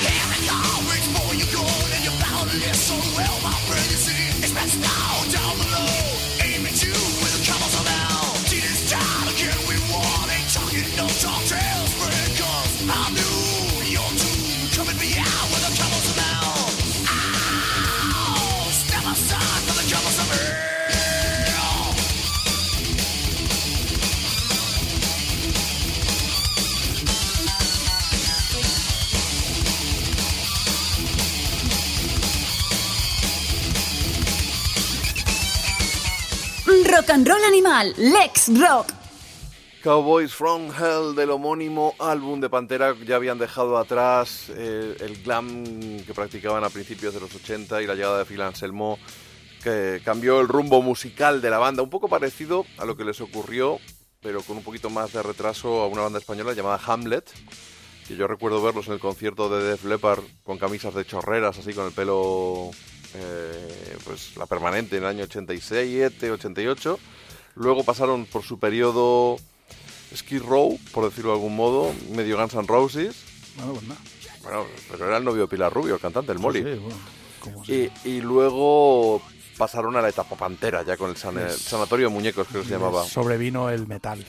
Recuerdo que le- entrevistando a, a César Strawberry eh, en el 94 o así, para Fanzine Subterfuge, digo, ¿y te gustan? Le dice, hombre, podrían disimular un poco lo de Pantera. Bueno, no sé. La verdad es que justo estábamos mirando aquí, en cuanto a Piper Keenan y Phil, Phil Anselmo, que estaban juntos en este Azkena, eh, ambos son responsables de la banda del supergrupo que se fundó, que se llaman Down, junto con miembros de Crowbar y también de I Hate God. Hay que tener en cuenta que Nola llegó a ser disco de platino en Estados Unidos en el 95 y era el 55 del Billboard. Sí, O sea, que para se vendían ha- discos. Hagamos vendían. un paralelismo entre la industria de la música entonces y lo Tú- que hemos heredado. Tú fíjate lo que es el factor generacional. Acabo de mirar, de Pantera solo tengo en CD un directo que, que se editó en el 97, no tengo ningún disco más. De Down no recuerdo ni haberlos escuchado, por muy buenos que pudieran ser en Down su es rollo. una. A mí esto me pilla en los 80 y me habían puesto todo palote. Pero ya me pillaron con otra edad, buscando otros sonidos y suenan bien, pero pues eso, que no me fragua el cemento, ¿sabes? A mí el Stoner me gusta mucho. También te digo que yo sí, pero para mí el Stoner era más el otro rollo que te he dicho, de Cayus, de... Pero Nola es una banda Age. muy blusera. Tiene un punto muy Mejor lo pantanoso. escucho ahora y flipo. Para mí el Stoner tiene mucha relación con el blues. De hecho, a, a algunos artistas de como Howling Wolf lo descubrí gracias a Monster Magnet. Pero más allá de todo eso, merece mucho la pena. O sea, son discos que incluso con el paso del tiempo conservan un rollo espectacular. Y en el caso concreto de Piper Keenan y Phil Anselmo, pues joder, tenerlos juntos en un festi, aunque uno esté con una banda y otro con la otra, va a estar de puta madre. Es curioso el hecho de que venga con su proyecto, que ha sacado discos, incluso nuestro amigo Anselmo a hacer temas de Pantera, pero bueno, un tipo cuanto menos controvertido. Y bueno, No, muy no- polémico. No tengo nada de Down, está mirando. De Dover salto a Downtown Losers. Bueno, pues mira que vaya salto pegas, ¿eh? Nada, pero te recomiendo que te compres eh, de Down todo, el no- empezando por el Nola. Que el Nola es un discazo. No me voy a comprar, ¿sabes por qué? Porque me han descubierto que hay una cosa que se llama Spotify que no Pues hace falta comprarte los discos, No hagas ¿sabes? como Gary Clark Jr., que no lo escuchas. Ponte, ponte Down. Es que esto ya es acoso de arriba, tío. Es que me tienes... Me, me vas ahí buscando las cosquillas, no, no me dejas respirar, tío. Es peor que cuando mi madre me controlaba todo. O sea, Dolphin, me creas un, un desasosiego, un sofoco, una, una cosa que es que no, no puede ser. Ponte el Nola y el Lower the Under de Down y ya a partir de ahí hablamos. Mira, prefiero ponerme a una banda que fue protagonista en la pasada edición de la Skena Rock Festival y con ella vamos a inaugurar la sección rosa de Rock and Roll Animal.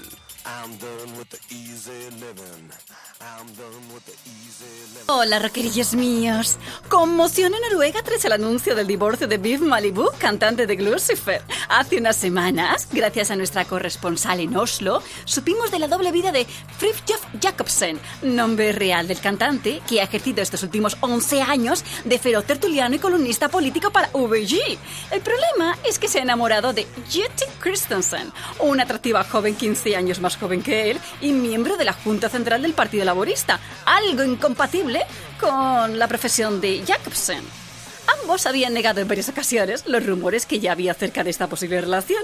Puede que los tortolitos hayan sido unos mentirosillos, pero son buenas noticias para los seguidores de la banda, que posiblemente se verá definitivamente reactivada tras un parón de 11 años. ¡Fuck yeah! the words I'm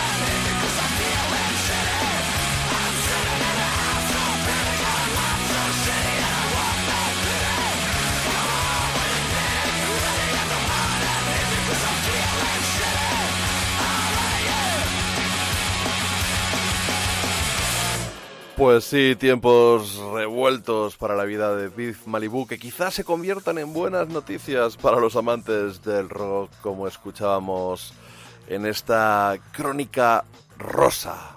Esto de crear secciones es un no parar, un jiji y un jaja.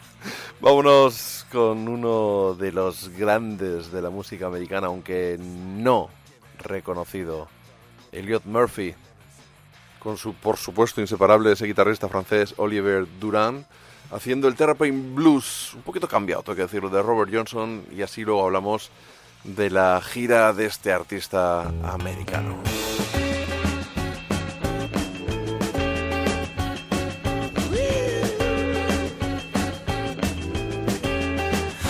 Feel so lonesome. When. Oh, well, I feel so lonesome. Don't you hear me when I'm on? Who's been driving my terraplane for you uh, since I've been gone? I said, I flash your lights, mama. You know your horn won't even blow. Somebody's been running my batteries down. I flash my lights, mama. And this horn won't even blow. Oh no. I got a short in this connection. Way down below. I'm gonna hoist your hood, mama. Check your oil. I'm gonna hoist your hood, mama. I'm bound to check your oil.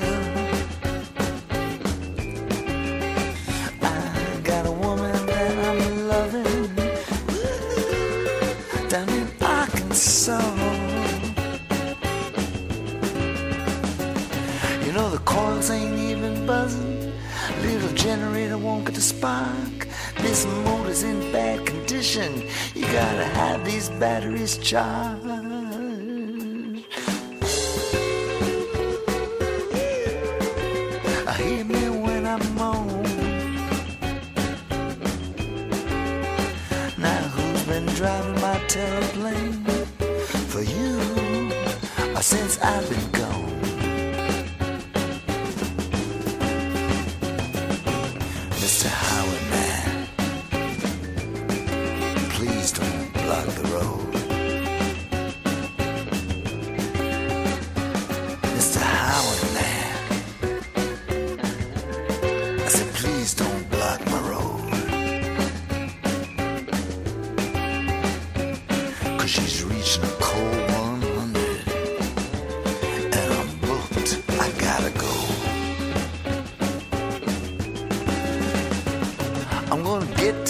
this connection. Keep on tangling with your wires. And when I mash down your little starter, then your spark plug will give me fire.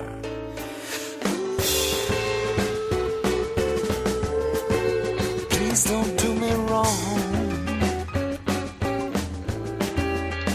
Now, who's been driving my terraplane for you? Or since I've been gone? Driving my terraplane for you since I've been gone?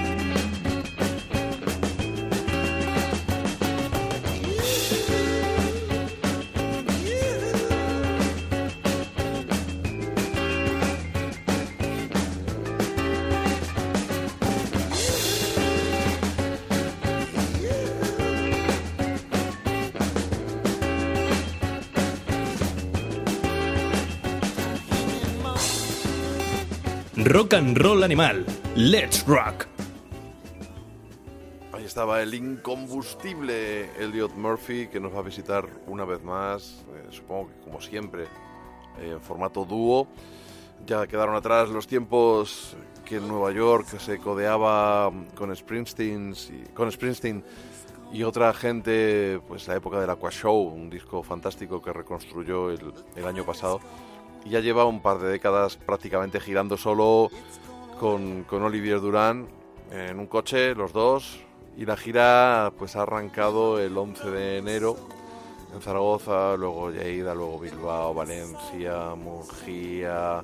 Y el 18 de enero va a estar en la sala Galileo Galilei, dos días seguidos, 18 y 19 de enero. Así que estáis a tiempo todavía de ver a este señor que lleva ya pues un tiempo afincado en, en París y que lleva ya 35 discos, no, más de 35 discos a sus espaldas. Así que Unos pocos.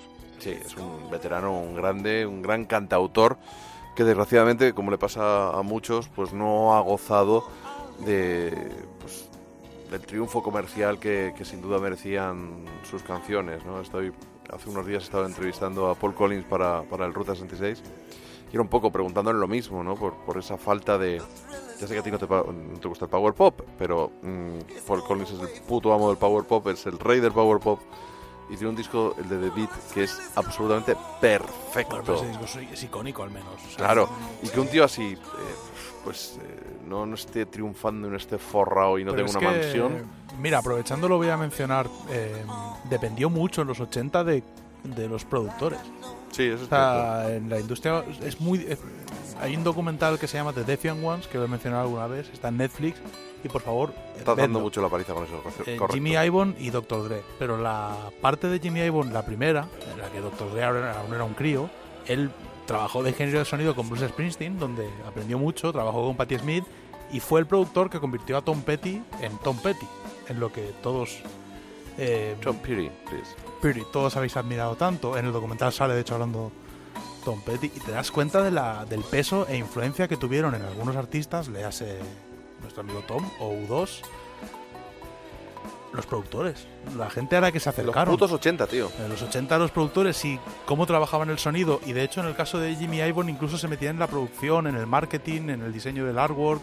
Era gente muy involucrada. Muy, en- muy pesada. Bueno, muy- También. también hicieron multimillonarios a unos cuantos, entre ellos, entre ellos Tom Petty. Por eso te digo que bandas, muchas bandas quedaron relegadas a un segundo papel exclusivamente por la decisión de una discográfica. Leas el caso de Guns N' Roses y Honey Rocks, por ejemplo. O sea, es que era cuestión de que Geffen, que David Geffen es otro capo acojonante, dijera tú o tú. No tenía nada que ver con la calidad o las canciones. O sea, fue así de sencillo. Y al fin y al cabo, realmente, una de las dos Yo lo bandas. siento, pero a mí me parece que la Appetite for Destruction le da mil patadas a cualquier cosa que haya hecho Hanoi Rocks. Bueno, Eh, pero opinión tam- personal mía. Habría ¿eh? que verlos trabajando con David Geffen en Los lo- Ángeles. Con lo mal que me caen, ¿eh? Pero que esa no es la cuestión. Pero es que no, eso es ventajista. Es decir, el, el- el Guns N' Roses ya triunfaron antes de hacer el disco. Si para el Appetite les ofrecieron a Paul Stanley, del productor. O sea, no hicieron el Appetite con 8 euros en, un- en un garaje. No sé, hombre, es que de hecho hay un... Vale. Yo, es que yo, yo es que de hecho antes del Appetite me pasaron grabado, hay que decirlo, en una TDK, mugrienta, un chaval que vivía en Guzmán el Bueno, me grabó el Life Like a Suicide, un disco Claro. en el que tenía ya cuatro canciones, que creo que tenía dos versiones, una de Rose Tattoo, otra de Aerosmith, el no, King. no eran una banda mejor que Hanoi, Hanoi Rocks. Hubieran corrido la misma suerte. Lo que pasa es que el Appetite es un disco realmente eh, acojonante. Pero no eran bandas que de repente cogías y sonaba la flauta. No, no, no, no, eran, eran bandas que se hacían para reventarlo. Y les ponían un productor con la idea de que lo reventaran. y todo iba condicionado a reventarlo. No, no es como se hacen, como se han hecho discos posteriormente en los 90 o como se hacían anteriormente, incluso antes de los 70, más, más bien en los 60.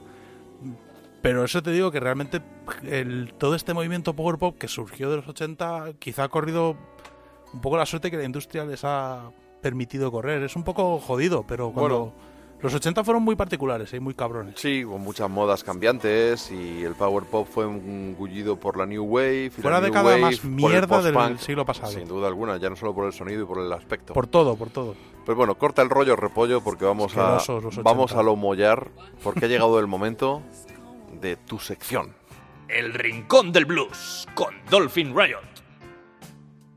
Pues sí, ¿y de quién vamos a hablar hoy? Pues yo, que te pone aquí el guion de John Lee Hooker. John Lee Hooker es... eh, ¿Quién fue John Lee Hooker? Pues el primer bluesman que yo escuché, ¿sabes por qué? Gracias a las versiones de los Animals, creo que hacían el Dimples y el Boom Boom. Y así llegué yo a John Lee Hooker. Paralelamente llegué a Stevie Ray Vaughan, pero hablamos de otro tipo de blues.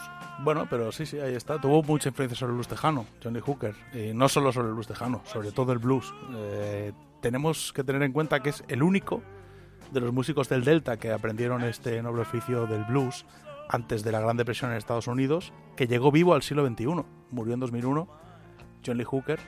De él decía Miles Davis que era the funkiest man alive, el hombre más funky. Divertido. sobre la pero tierra. funky, funky suele ser como divertido, bailongo, ¿no? Bueno, hay un mix, se utiliza mucho en el blues con el mezcla entre ser un tío Guay. con mucho groove. Bueno, era un tío complicado. Tenía sus cosas, ¿no? Hay que tener en cuenta lo Pero siguiente. también de Clarksdale, de don- donde estaba ese mítico cruce de caminos. Ahí vamos. Otro hombre que nació en Clarksdale. en Creo que son tres los míticos. Ike Turner, si no me equivoco, Sam Cooke, puede ser, y... Tuve hablando, que yo lo busco. Vale. Pero creo que son estos tres. Pues vamos a ver, a las afueras de Clarksdale, Mississippi, en la época en que estaba en ebullición el blues del Delta. Pero hay un problema a la hora de glosar, como hacemos muchas veces, la figura de John Lee Hooker. Lo bonito de esta sección a veces es irte a esos comienzos, como hacíamos el otro día con Maddie Waters, y hablar de lo que opinaba su abuela, si tuviéramos esa información. En el caso concreto de John Lee Hooker, ¿cuándo nació? Eh, no se sabe. Lo mismo podía decir una entrevista que nació en 1917, que en 1920, 1915, 1923. No se sabe. ¿Por qué no podemos ir al juzgado y pedir una partida de nacimiento? Porque se quemó en 1927. Con lo cual ha quedado el misterio. ¿Cuándo nació John Lee Hooker? Nadie lo sabe. ¿Dónde? En Clarksdale, porque él lo dice. En principio le creemos porque su familia estaba afincada allí. ¿Cuántos hermanos tuvo? Pues de 9 a 12. Tampoco se sabe. Es algo que dependía de lo que dijera John Lee Bueno, Hooker. en aquella época con los que morían El caso es que era una durante familia el parto y durante la niñez. bastante grande. ¿Cuántos matrimonios? Entre 3 y 4. Tampoco, tampoco se sabe. Hijos, ni preguntes. O sea, olvídate. Nadie sabe cuántos hijos tuvo John Lee Hooker. Pudo tener entre 1, ninguno y 30. Nadie lo sabe. Así que, vamos a preguntarnos. ¿Por qué no echamos mano de su entorno? Estaba en Clarksdale. Ike Turner también nació en Clarksdale. Bueno, claro. Yo sigo buscando, sigo buscando. Porque Pero no vamos a Clarksdale. la en- vez. Estaba Alan Lomax, estaba lleno de músicos. Alguien tuvo que oír hablar de un joven que tocaba como John Lee Hooker, porque era el único que lo hacía así. No se sabe nada. En los escritos de la época, los investigadores de la época, los músicos, todos, desde Son House hasta Muddy Waters, Sam Clarksdale. Nadie guarda registro o habla como si fuera una especie de Jesucristo de John Lee Hooker. Nadie lo sabe. Dirás, bueno, tendrá correspondencia este hombre, tendrá amigos. Pues no. Uno de los tormentos de John Lee Hooker es que nunca aprendió a escribir realmente. Entonces, cuando tenía que firmar autógrafos, eh, como dice Cletus en Los Simpsons, él hacía su marca, pero no dejó documentación escrita. Fotografías de sus primeros 30 años, ni Tampoco. una. Tampoco. Entonces, diréis, bueno, un momento, vamos a hablar con su familia. Otro punto. Resulta que John Lee Hooker es hijo de un predicador que consideraba el blues un asunto del demonio. Pecaminoso. Y había un hombre que se llamaba Willie Moore que rondaba a su madre. El tal Willie Moore acabó conquistando a la madre de John Lee Hooker. Toda la familia permaneció con el padre, el reverendo William Hooker, porque de hecho el reverendo William Hooker, aunque trabajaba en la tierra, se ganaba bien la vida, era pastor, y John Lee Hooker no es de un origen humilde, humilde, humilde, sino que un tipo que vivía relativamente bien para, estar hablando de Clarksdale, Mississippi. John Lee Hooker dijo, yo me voy, porque me regalaron una guitarra para Willie Moore y ni siquiera me la dejan meter en casa. Entonces, como aquí no puedo hacer blues y solo me llevas a cantar gospel a la iglesia, cojo y me voy con mamá y Willy Moore. Y al parecer Willy Moore fue quien le enseñó a tocar la guitarra a Johnny Hooker. Problema, de Willy Moore no sabemos nada. No hay información. Te lo estás inventado todo, ¿no? No, no, esto que estoy diciendo es todo cierto. Qué broma, joder. Toda información mm, vacía y sin sentido. El caso es que de Willy Moore no sabemos nada. Lo único que sabemos de Willy Moore es lo que nos cuenta Johnny Hooker como de la infancia, adolescencia y primera parte de su edad adulta de Johnny Hooker. Lo que pasa es que Johnny Hooker tiene fama de mentiriosillo. Un poco Miente más que habla. Aparte, si contrastas entrevistas, cuando empiezas a investigar y a leer entrevistas, eh, realmente te das cuenta que da informaciones contradictorias. Por ejemplo, él cuenta que Willie Moore era colega de Blind Lemon Jefferson y de Charlie Patton. Pero Blind Lemon Jefferson, por las épocas en las que se supone que estaban en Mississippi, pasó muy poco tiempo y es muy improbable que se cruzara con Willie Moore. Y, Char- o sea, por así decirlo, no se menciona ningún Willie Moore en la vida de Charlie Patton. Es como, no están los escritos, Johnny Hooker. Su forma de tocar, de hecho, y esto es algo muy curioso, porque la verdad es que se ha investigado bastante, no tiene un origen claro. Él ha mencionado siempre a Willie Moore, del que no sabemos nada, del que no hay grabaciones, no hay fotografías y no hay una historia que podamos trazar. Y hay un investigador, que es el que más se ha acercado, que es David Evans, que intenta relacionar un poco a Johnny Hooker con el blues de el blues de Luisiana. Lo que pasa es que tampoco podemos estar seguros. Hay un par de artistas que tienen un par de grabaciones, que uno es eh, Country Jim Beldows, que mola mucho. Que bueno, si los escuchas, puedes ver un poco de ese primer Johnny Hooker, pero tampoco podemos estar seguros. El caso es que la forma en que tocaba John Lee Hooker, que lo llamaba boogie, pero nada tiene que ver con el boogie, no tiene un origen concreto. Nadie sabe exactamente por qué tocaba así, dónde aprendió y cómo fue el asunto. Y lo que vamos a escuchar ahora es exactamente eso. Una canción, como muchas que tiene él, con la palabra boogie. Boogie Chillen, luego comentamos el tema, pero vamos, esta canción es el trademark sound de, de El, Johnny se- Hooker. el sello de la casa de Johnny Hooker, Boogie.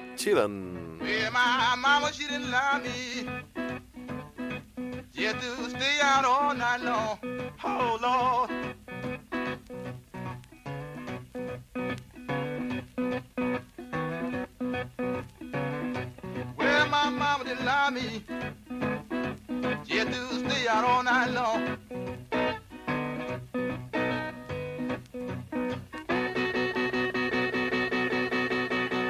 I didn't care if she didn't love. I was boogie boogie in a house.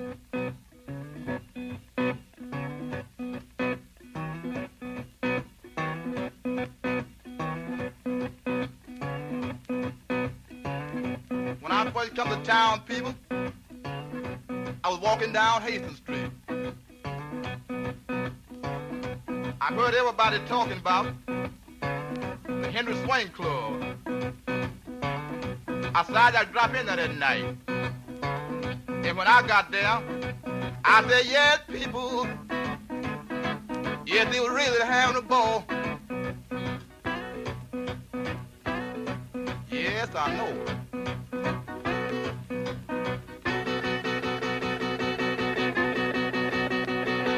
Boogie children.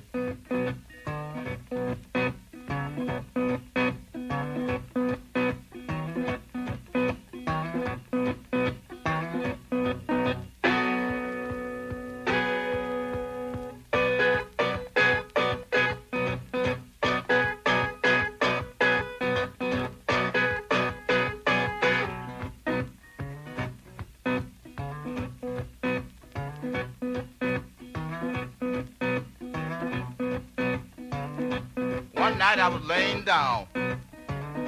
I heard mom and papa talking.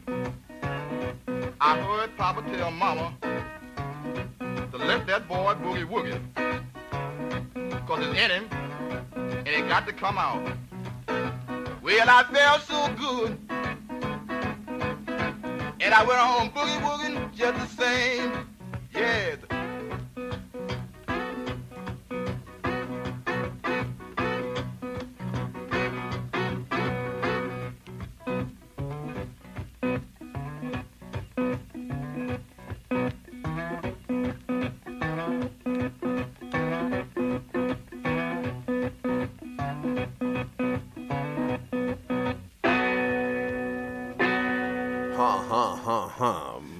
Chillen. Pues ahí estaba. Ahí estaba el rastro de Lagrange, de CZ Top y de otros Ahí cuantos. está el rastro. Antes de meternos directamente en este Boogie Chillen, cabe decir que durante su etapa, su juventud y primera edad adulta en Mississippi, es posible, luego se ha sabido, se ha podido documentar, o bueno, nos ha contado él, nos ha contado la gente que se lo cruzó, que el motivo de que nadie supiera nada de él es que él tocaba bastante para sí mismo.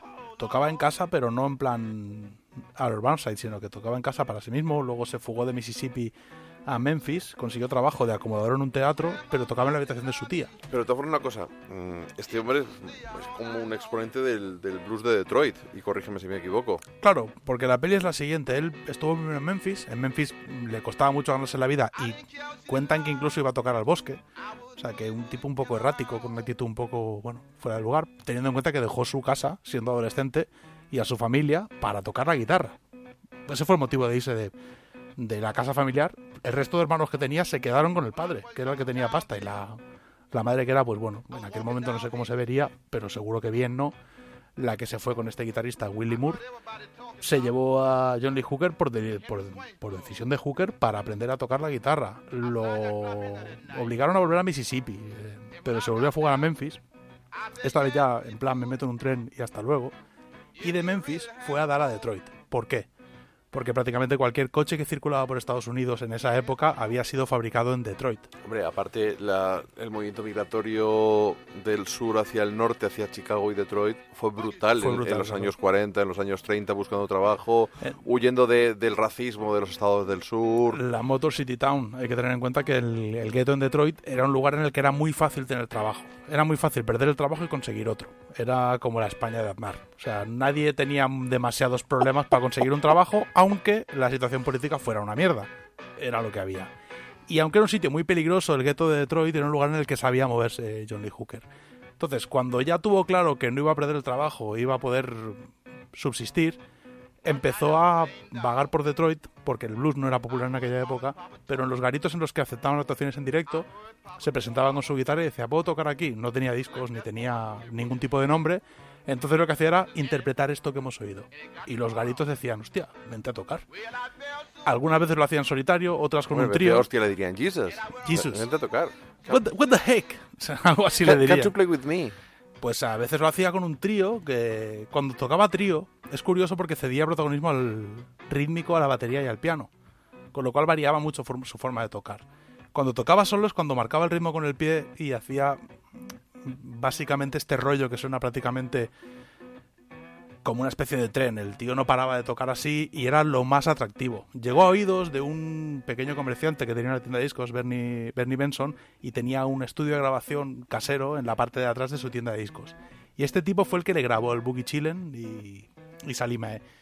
Cabe decir que esto fue en el 48.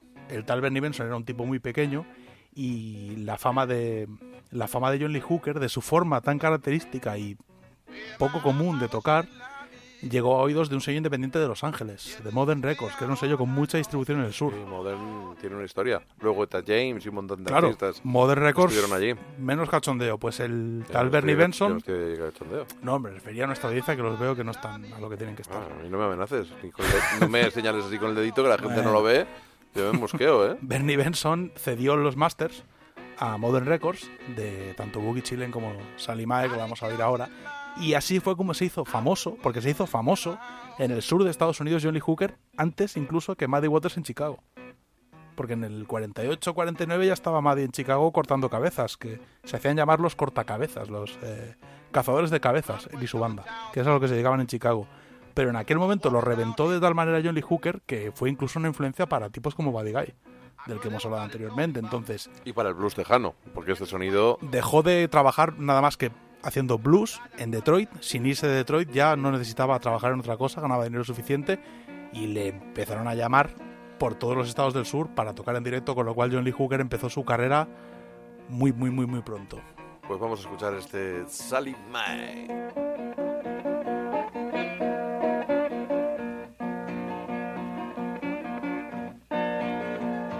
Sally Mae, Sally Mae. Lord, you know you ain't done it right.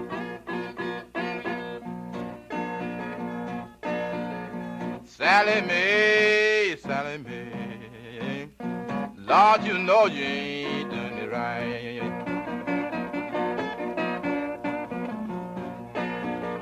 You stay out all night long.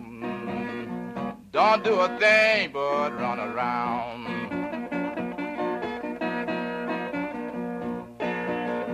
Lord, you know I love you. That's why you treat me like you do. Lord, you know I love you. That's why you treat me like you do.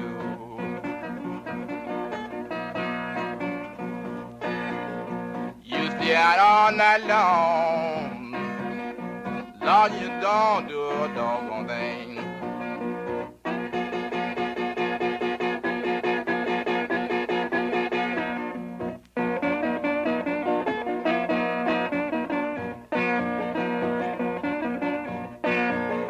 Yes, I beg that woman. Yes, I begged her all night long.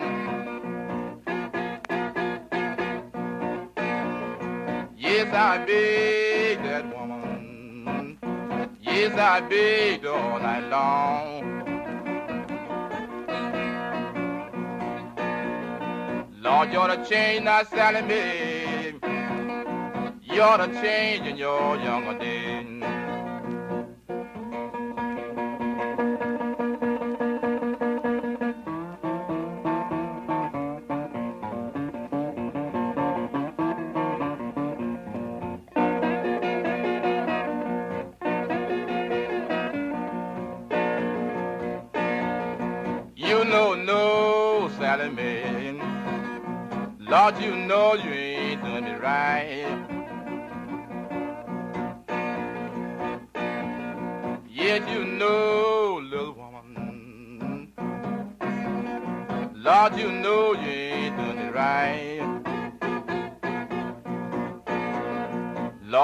Doggone thing, baby. But turn your reputation down.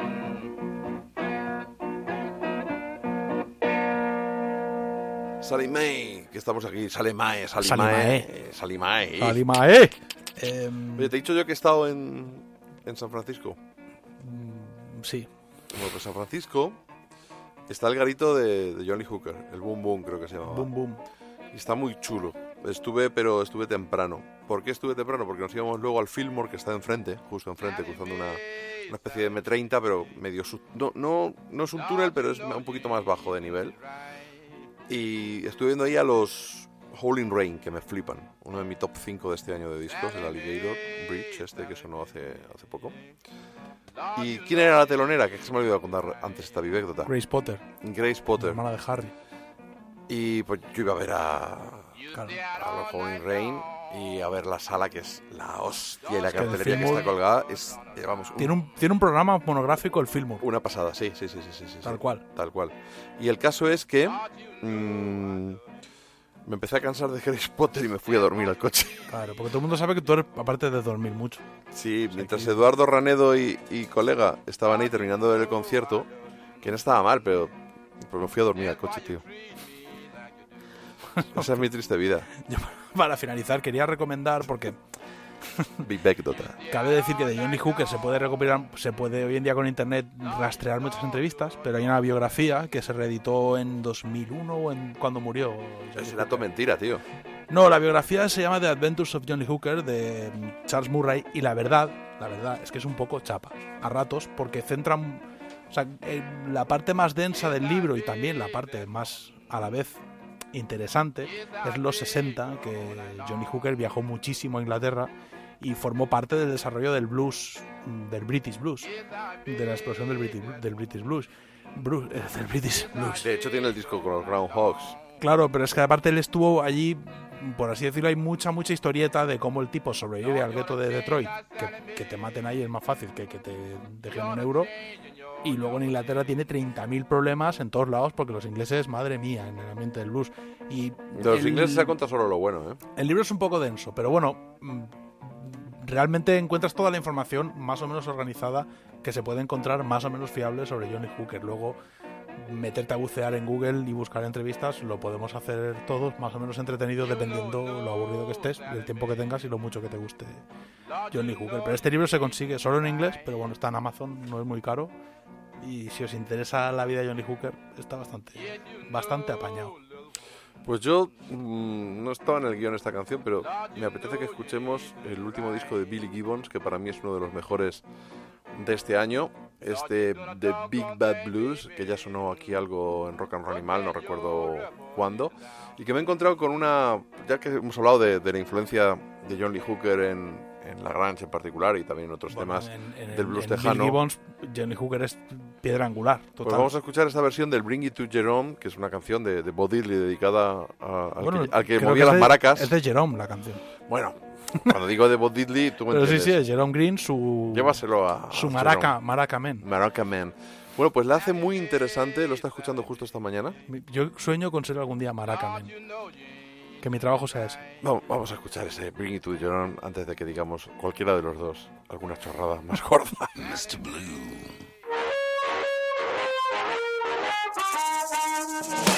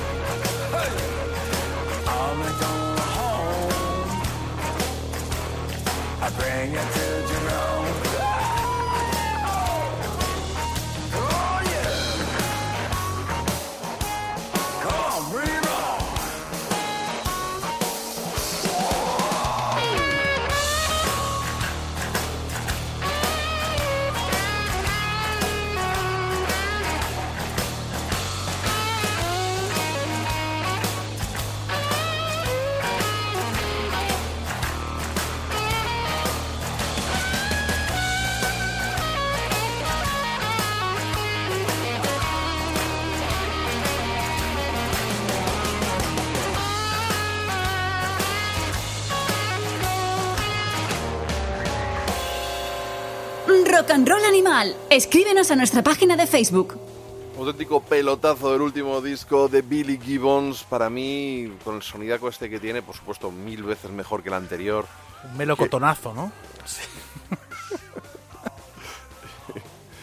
Ay, sí, como el segundo, Para- como el segundo disco de los, de Para los quemar, Brothers o el tercero, quemar- ¿no? quemar suela. Sí, no, en serio, el sonidaco que tiene es brutal y me gusta más que la mayoría de lo que ha grabado en los últimos 30 años CC Top, con alguna excepción como La Futura y algún La disco futura más. es brutal. A mí- Ya te Sí. dije que me gusta más cuando Bill Gibbons en el disco anterior hizo un poco hard. Es Sí, cierto que no me volvió loco, pero hombre, me prefiero que experimente un poquillo, porque al final Pues es yo un- no, pues yo no, sí, ¿para qué? Si es que quiero decir... Bueno, sí, es un si disco muy de blues no- tejano realmente, ¿eh? Sí. Es que no, tío, es que no. Blues tejano sin mucha vuelta de hoja, al que Oye, vamos a tener que ir recogiéndonos ya, ¿eh? Que ya, fíjate qué hora es. Tardísimo. no sé mirar la hora, pero sé que De- Depende cada uno también cuando lo no, escuche, cuando ¿no? cae el sol. Sí, que hace falta. Hace tiempo que cayó. Oye, que, que estamos aquí, seguimos con nuestro repaso a los mejores discos de 2018. Supongo que para junio habremos terminado más o menos. Esto es un discazo, ¿eh? Sí, me, sí, me sí. está gustando mucho. Lo vas a tener que poner en tu top 10. No voy a entrar en el top 10 porque, Porque ya lo has hecho, ya no lo lo he hecho, y- pero me lo voy a comprar en viniraco, que espero que esté, porque me ha gustado mucho. Y la versión que tiene del Rolling and Tumbling. Es un poco coronas, a ratos. Pero vamos a ver qué estamos hablando. Yo estoy hablando todavía de Billy Gibbons. ¿Estás hablando de Billy Gibbons? Sí, todavía, sí. Ah, yo había cambiado de tema ya. Todavía has cambiado de tema. Yo sí, yo- Todavía has ido ya a Pájaro. Yo sí. Que es otro de los discos destacados de, de- de- en el poll que hemos hecho entre los redactores de Ruta poder. 66. Eh, Pájaro alguna vez fue disco de- del año para, para el Pero Ruta. mira, me gustan más estos chavales, eh, o señores, porque no sé la edad que tienen, pero mira, si nos vamos a poner... Sevillanos, creo. Pero vamos a Gran Poder, además el título de fusión, con Sí, ciertos tintes. original, original. M- Es mucho más original que lo que hace Rosalía y no van a ganar el dinero que gana Pero por Rosalía. favor, es que es- Pero ya puestos a reivindicar, ¿Pero por qué hay que mencionar a esta señora en sí, este mencionarla todo el rato. Bueno, es un debate interesante. Eh, hay una cosa que es interesante de Rosalía, el debate que ha abierto. Sobre Prefiero el bikini y- de la, pre- de la Pedroche. No, tronco, por Dios. Olvídate, no puedo con ese tema. No, no- no puedo- no entiendo todo lo que sucede entre el 24 de diciembre y el 7 de enero. Me parece una soplapollez que no tiene límites. Sí, a mí también, a mí también. O Pero... sea, y lo de ya lo de fin de- Mira, lo de le pido a 2019, no pidas nada, ¿vale? Haz tus cosas, déjate pedir tonterías a un año que no se piden cosas. Llegué a leer un tuit, y lo digo desde el respeto más profundo a cualquier persona, en plan, he tenido una enfermedad... He tenido, Cuando hice eso es todo lo contrario, lo advierto. He tenido una enfermedad terminal en 2018. Le pido a 2019, pero a ver, habla con un médico, muchacho. O sea, si has tenido una enfermedad grave, poner un tuit y pedirle al año, ¿sabes? Se nos va la olla. Y este vídeo de un- una sala de parto llena de gente celebrando el nacimiento de un niño, creo que en Tarragona. Fuiste un poco polémico en Twitter con eso. Pero es que, es que, es que se nos va la olla. En serio, que cambia el, que cambia el día y punto. Pero no seas tan agrio. En fin. No seas tan agrio. Bueno, estamos hablando igual, de Pájaro, estamos hablando de de ese Pájaro, pedazo de disco Gran Poder. Y nos vamos a despedir con Joe With, Joe With Johnny Thunders. Si antes hablábamos de Steve Bator, pues bueno, pues su amigo de correrías, No, Johnny vamos. Thunders. Otro disco brutal como el de Dakota, que el artwork es muy bonito. Las, me gustan hasta los títulos de las canciones y cómo usan el castellano. Sí, que es que no muy todo el mundo lo sabe hacer, ¿eh? No todo el mundo sabe hacer un disco castellano y no parecerse a Fito ni a Extremo Duro, que es el objetivo en la vida. O sea, en, se- en serio, no te rías así porque es así. O sea, es un disco con estilo muy personal. Eh, Ellos y Melange son las dos bandas que más me gustan en castellano. O sea, realmente tienen, son originales y son, coño, poderosos a la hora de elegir. A mí también Bourbon y Los Estanques me gustan mucho. Bourbon me gusta mucho, los estanques también, pero Melange... ¿Y Guadalupe Plata no te gusta? No, no me gusta nada Guadalupe Plata, ¿Por pero bueno, es una blues. cuestión personal. No, no me gusta nada. blues de Despeñaperros, Sí, bueno. de la Serranía. Pero en Pues Pájaro... Pero a ti te gusta el blues. Sí. Y Guadalupe Plata, pues son reconocidos como uno de los mejores grupos de blues de este país. Bueno, pues nada. A lo Claro, mejor, a lo hacen envidia porque es envidia porque tú tienes has tenido menos repercusión haciendo blues que ellos. Quiero No, decir, no sé, no lo sé, ¿eh? No estaría... No, Es un no decir, así. es un decir, Admiro... o sea, Tampoco tenido- quiero ofenderte, ¿eh? No, pero hay muchísimas bandas a las que adoro, como por ejemplo Melange, o, o ahora nuevamente, desde hace no demasiado, Pájaro, o Los Coronas y ese museo. ¿Has escuchado Atavismo? Hostia, no, tío. Ah, sí, sí, sí. Rock sí. andaluz, ahí bien Rock guapo. andaluz. Pero bueno, estábamos hablando de blues. Ah, perdón. De todos modos, Pájaro tampoco es un grupo de blues, pero ¿No? Ah, es un grupo de, de fusión, podríamos decir, por darle un nombre, aunque Pero no como Rosalía. mucho mejor, joder, ya le gustaría. a la ay, piba por esta. supuesto, mucho mejor. No me jodas chascarrillo, Mucho más hombre. criterio para hacer portadas. Anda, vámonos. Sí, porque suele estar detrás el, El amigo Álvaro Fly Factory. que No, lo hostia, sepas. pues claro, ahí, ahí está. Ahí está la explicación. Nada, me ha encantado el Que disco. nos vamos, que en unos días nos volvemos a escuchar, que seáis buenos, que escuchéis mucha música, que escucharla es gratis y este rock and roll animal espera que lo recomendéis en las redes sociales, porque es una labor social, hombre.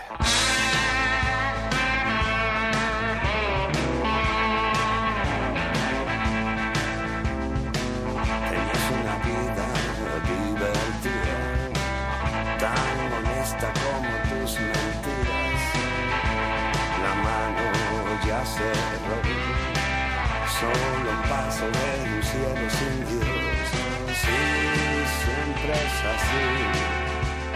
Lamento que no seas feliz. Cocodrilo de ojos tristes de ojos tristes y amarillos. Al final, todo lleva a lo mismo. Una voz que nunca calla y siempre Bailar, malditos, bailar, bailar hasta el final. Bailar, malditos, bailar, bailar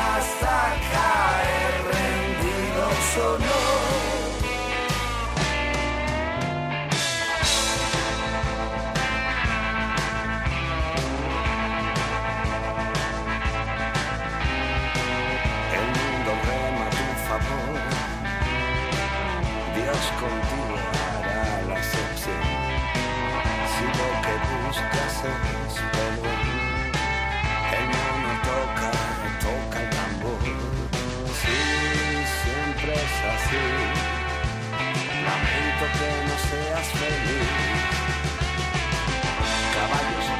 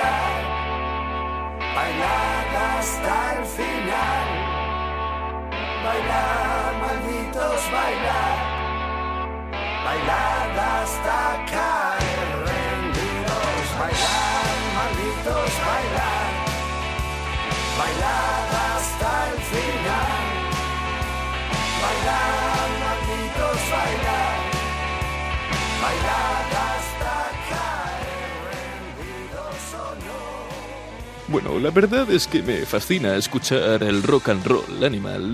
Tiene un ritmo templado y con una música que me calma con mi cafelito de las mañanas. Es una maravilla, sí. Me fascina el rock.